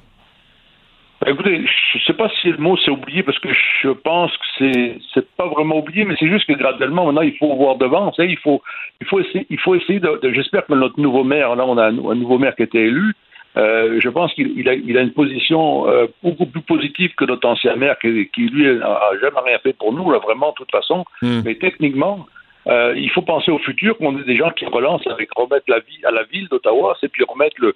Il faut, qu'on tourne la page. Dans la vie, là, il faut passer en avant. Il faut qu'on voit ça positivement. Et on a besoin, définitivement, il y a besoin de remettre le folklore, de, de la musique, de, de, de l'âme à, à, la ville, vous savez, d'Ottawa, du centre-ville. Avez, avez-vous pensé à fermer vos portes? Ben écoutez, on en a un qui a été fermé quand même pendant plusieurs plusieurs semaines. Euh, il, est encore à, 50%, 40%, dépendant des périodes, mais, ah euh, physiquement, écoutez, on, est dans une période économique qui est très très dure. Euh, en plus de ça, si on avait au moins le support même de, de, de, la main il y a des gens, on sait, qui ont quand même ignoré le centre-ville pendant longtemps et qui l'ignorent encore, mais surtout au niveau de la main il, y a beaucoup de gens même qui ne voulaient même pas travailler chez nous. Euh, parce que bon, ils s'inquiétaient de, de l'accès, vous savez, de, de, de la mhm. ville, du centre-ville. Mhm. On, a, on, on, subit beaucoup de préjudices euh, qui sont pas toujours euh, marqués en, de premier plan comme ça, mais quand vous êtes sur place, quand vous êtes sur le terrain, il y a que là que vous voyez vraiment les, les difficultés qu'on rencontre. Et puis, on entend toujours, on reparle, parce que vous savez, dernièrement, on a eu à la télévision, encore des, à la radio. On a eu des, des, comment, des annonces qu'ils allaient encore refaire surface bientôt. Là. Alors le, le, fantôme revient. Alors chaque fois c'est reparti, ça y est. Euh, alors, et, si, ça se reproduisait, M. Bonnet, là, ça serait un, coup fatal pour le euh, centre-ville d'Ottawa? Ben écoutez, moi je veux dire très franchement, euh, Benoît, je pense que notre chef de police qui actuellement a fait un très bon travail. Il a saisi la situation en, 48 heures. Là, ce monsieur, il a pris des décisions qui ont été fondamentales et rapides. Ça, c'est un policier exemplaire. Je peux vous dire, vraiment, c'est le, genre de situation qu'il fallait faire depuis le début. Donc, si jamais il y avait, euh, je pense, et j'espère en tout cas, s'il y avait encore euh, renouvellement des situations de crise, quelle qu'elle soit, cela ou d'autres, je pense que le, chef de police aujourd'hui, euh, il va savoir quoi faire. Il a fait, avec tous les policiers d'Ottawa, ils ont fait un excellent travail pour mettre ces gens dehors. Euh, je suis convaincu qu'ils vont, ils vont pas se laisser prendre une deuxième fois. Là. Ça serait vraiment inacceptable. Parfait. Claude Bonnet, qui est propriétaire du restaurant Le Moulin de Provence à Ottawa. Si vous êtes dans le coin, allez l'encourager. La boulangerie, la boulangerie. La, boulangerie, oui, c'est une boulangerie. Le Moulin de Provence à Ottawa. Ça, c'est dans le marché, hein? Je me trompe pas? C'est ça dans le marché bail. Dans le marché bail, puis on a toujours de magasins sur la rue Metcalf aussi. OK, parfait. Alors, le message est lancé. Monsieur Bonnet, merci d'avoir pris le temps de nous parler. Ah. Lâchez pas, puis j'espère que l'histoire de convoi s'est terminée à jamais. Moi, j'ai jamais lu, en tout cas. Merci beaucoup. Ça marche. Au revoir. Du Des propos cohérents. Des opinions différentes. Vous écoutez Du Trisac. Sans retenue, sans tabou, Anaïs Gertin-Lacroix. Anaïs, bonjour. Bonjour Benoît. Bon, ça, ça m'intéresse parce que je me pose la question depuis longtemps comment faire poser seins nus puis qui non c'est correct. Là, seins nus, là, c'est ça l'affaire, OK, Benoît, euh, sur Facebook, éventuellement, ou encore Instagram, donc c'est Meta, la grosse compagnie qui est derrière, nous allons peut-être enfin pouvoir avoir des mamelons dits bon féminins ou encore des personnes transgenres ou non binaires parce que euh, c'est pas la première fois que la question est posée à Facebook entre autres. on a toujours dit non non non, on ne veut pas avoir de nudité alors que les hommes, les mamelons des hommes, tes mamelons à toi Benoît ne sont pas sexualisés mais mes mamelons à moi le son. On, il y a déjà eu des conversations là-dessus. Je pense à un certain Richard Martineau. Tout le monde bon, a sa vision euh, quant au, au, mamelon des femmes. Mais là, la question a réellement été posée. Ça a été déposé le 17 janvier, donc il y a quelques jours de ça. Et là, suite à cette, euh, cette question-là, ce dépôt-là, euh, on a 60 jours, OK, Benoît, pour répondre. Donc, d'ici 60 jours, enfin, on va savoir si oui ou non des mamelons pourront être vus sur les médias sociaux. Puis là, quand je te parle de mamelon, là, Benoît, c'est pas nécessairement moi qui prends la pose de façon très sexy, quasi érotique d'images nues. C'est pas ça. Hmm. C'est vraiment de moins en moins de femmes portent des soutiens-gorge. Plusieurs vont porter la bralette. Donc souvent, c'est un tissu qui est un peu plus mince. Et on peut entrevoir parfois un mamelon ou un chandail. On voit ça sur les tapis rouges. J'ai fait une belle robe transparente. C'est de bon goût. Il n'y a rien là, qui va être vulgaire dans tout ça. Et automatiquement, au moment où on voit ne serait-ce qu'un peu trop de peau chez la femme, notamment sur les médias sociaux. Donc, surtout qu'on voit un peu un mamelon, même des mères qui est en train d'allaiter et elles ont vu leurs photos être euh, littéralement bannies des médias sociaux disant que ça se faisait pas. Eh bien là, ça, ça fait parler depuis plusieurs mois, plusieurs années. Et enfin, on pourrait voir, que je sais que t'es pas sur Facebook ou Instagram, là, Benoît, là, mmh. mais il y en a, OK, des photos là, de, de garçons là, qui s'entraînent, d'hommes qui s'entraînent, et tu sais, c'est à peine tu vois pas le pénis, là, tellement là, les vêtements sont ultra moulants et ce n'est vraiment qu'un cache-sexe, et là, tu vois le corps, les mamelons, et tout ça, c'est acceptable comme jamais, mais une fille au restaurant qui fait un beau petit verre de vin avec un chandail un peu trop décolleté où on pourrait entrevoir quelque chose, Ça, c'est inacceptable et c'est là que euh, les gens de Meta ont sorti disant OK, là, on travaille depuis plus mais on veut toujours Hmm. s'améliorer et offrir aux gens vraiment l'égalité. Donc, peut-être, Mamelon, y aura-t-il prochainement sur Instagram et Facebook? En même temps, plus il va en avoir, moins ça va choquer, puis euh, on va passer à un autre appel. Ben exactement, là, Mané. Au, au même titre que euh, l'allaitement en public, tu sais, pendant plusieurs années, c'était inconcevable de, de, d'allaiter en public et c'est de plus en plus accepté parce que justement, il y a une tribune, il y a des gens qui ont dit, écoutez, là, euh, elle donne le sang à son enfant, elle nourrit son enfant, Maudadine, Ben oui. elle n'est pas là pour choquer, là. Puis, tu sais, maintenant, on peut allaiter pas mal partout. On a vu des mannequins sur scène, vraiment sur euh, le podium allaiter pour dénoncer justement encore là euh, cette euh, ce mal-être-là, des fois ce malaise-là que des femmes peuvent avoir à allaiter en public. Donc là, enfin, peut-être pourrons-nous voir euh, des seins. Bon, certains vont chialer, vont dire que c'est provocateur, mais en même temps, ça fait partie du corps. Puis là, tu sais, on- je suis pas en train de dire qu'on va voir une vulve puis un pénis. Là, ça, Mais, donc, mais provocateur pour qui? euh, Par qui? Selon quels critères? Parce que t'es es un crinqué religieux, parce que t'es prude, parce que, tu sais, mon air, revenez-en, là, tu sais.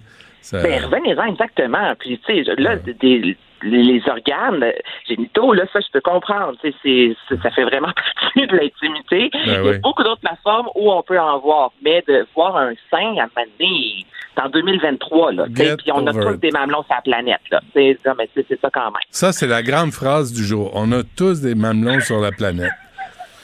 Fallait, fallait, fallait- non, non, fallait le dire. C'est comme ça J'en qu'il faut le ai, dire. t'en as, mon enfant en a, mon Non, moi, j'en en ai pas. Moi, moi, c'est pas ça. OK, au Moyen-Orient, qu'est-ce qui se passe? je suis comme Ken.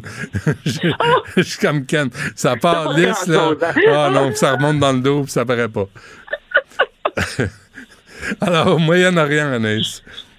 Hey, je trouve ça tellement intéressant. C'est la revue L'économiste, OK, Benoît, qui s'est penché un peu sur la réalité des femmes au Moyen-Orient parce qu'encore le plaisir sexuel féminin, notamment tout ce qui est masturbation, euh, c'est encore pour certains vu comme haram, donc c'est un péché selon l'islam. OK? Et là, au Moyen-Orient, depuis quelques années, on voit tout d'abord un engouement, Benoît, pour les jouets sexuels parce qu'à l'aéroport, imagine-toi, aux frontières, notamment à Dubaï, il y a de plus en plus d'agents frontaliers qui confisquent des godes, des vibromasseurs, des menottes. Donc, on voit ce- désir-là euh, d'explorer sa sexualité, entre autres, et il y a de plus en plus de magasins. Puis là, c'est c'est beau et c'est triste à la fois. On s'est jasé, toi et moi, il y a quelques mois de ça, euh, de, de, de magazines dans les années 60, 70 qui tentaient de vendre des vibrateurs aux femmes puis on mettait de l'avant parce qu'on ne pouvait pas dire que c'est un vibromasseur, donc on disait que c'est un engin extraordinaire pour se masser, exemple, le visage, renforcer les muscles des joues. Et là, c'est ce que l'on voit présentement là-bas. Donc, il y a de plus en plus de sites Internet qui vont vendre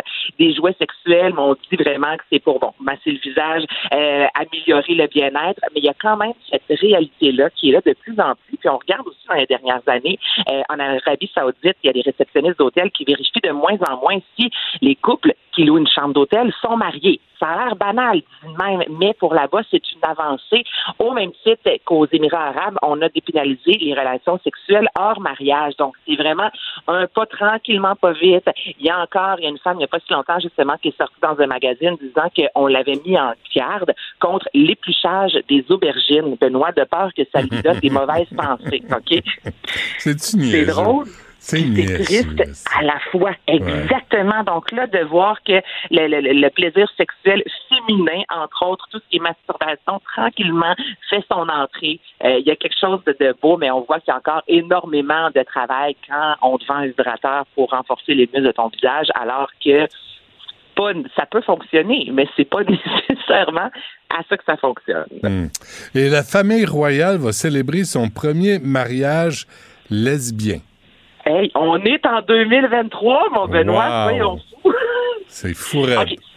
C'est incroyable. hein. Mais c'est pas la première fois qu'un couple du même sexe se dit oui. Donc, c'est arrivé en 2018, Lord Evard et James Cord. Et là, finalement, les deux ne se sont pas rendus jusqu'au mariage. Mais là, ça a été officialisé en fin de semaine. Hélène Lasselle, qui est la cousine de Charles III, va épouser Chantel McPherson. Et là, ce que je trouve intéressant dans tout ça, c'est que Hélène, en soi, a déjà été mariée à un homme il y a quelques années. Elle est mère de deux enfants. Donc, tu sais, on parle souvent, puis on voit justement avec la biographie de Harry à quel point la famille royale s'est carrée sur un moyen temps. honnêtement, c'est très rare qu'on veut sortir de cette boîte-là. Donc, il y a quand même une ouverture et le premier mariage lesbien aura officiellement lieu bon, les prochains mois, on n'a pas la date, mais de savoir aussi qu'elle avait été mariée avec un homme, des enfants, un peu comme les concours Miss France, qu'enfin, soudainement, tu peux être une ben, Miss Univers, même si tu as eu des enfants, là, ta vie n'est mhm. pas finie, puis tu peux vivre autre chose.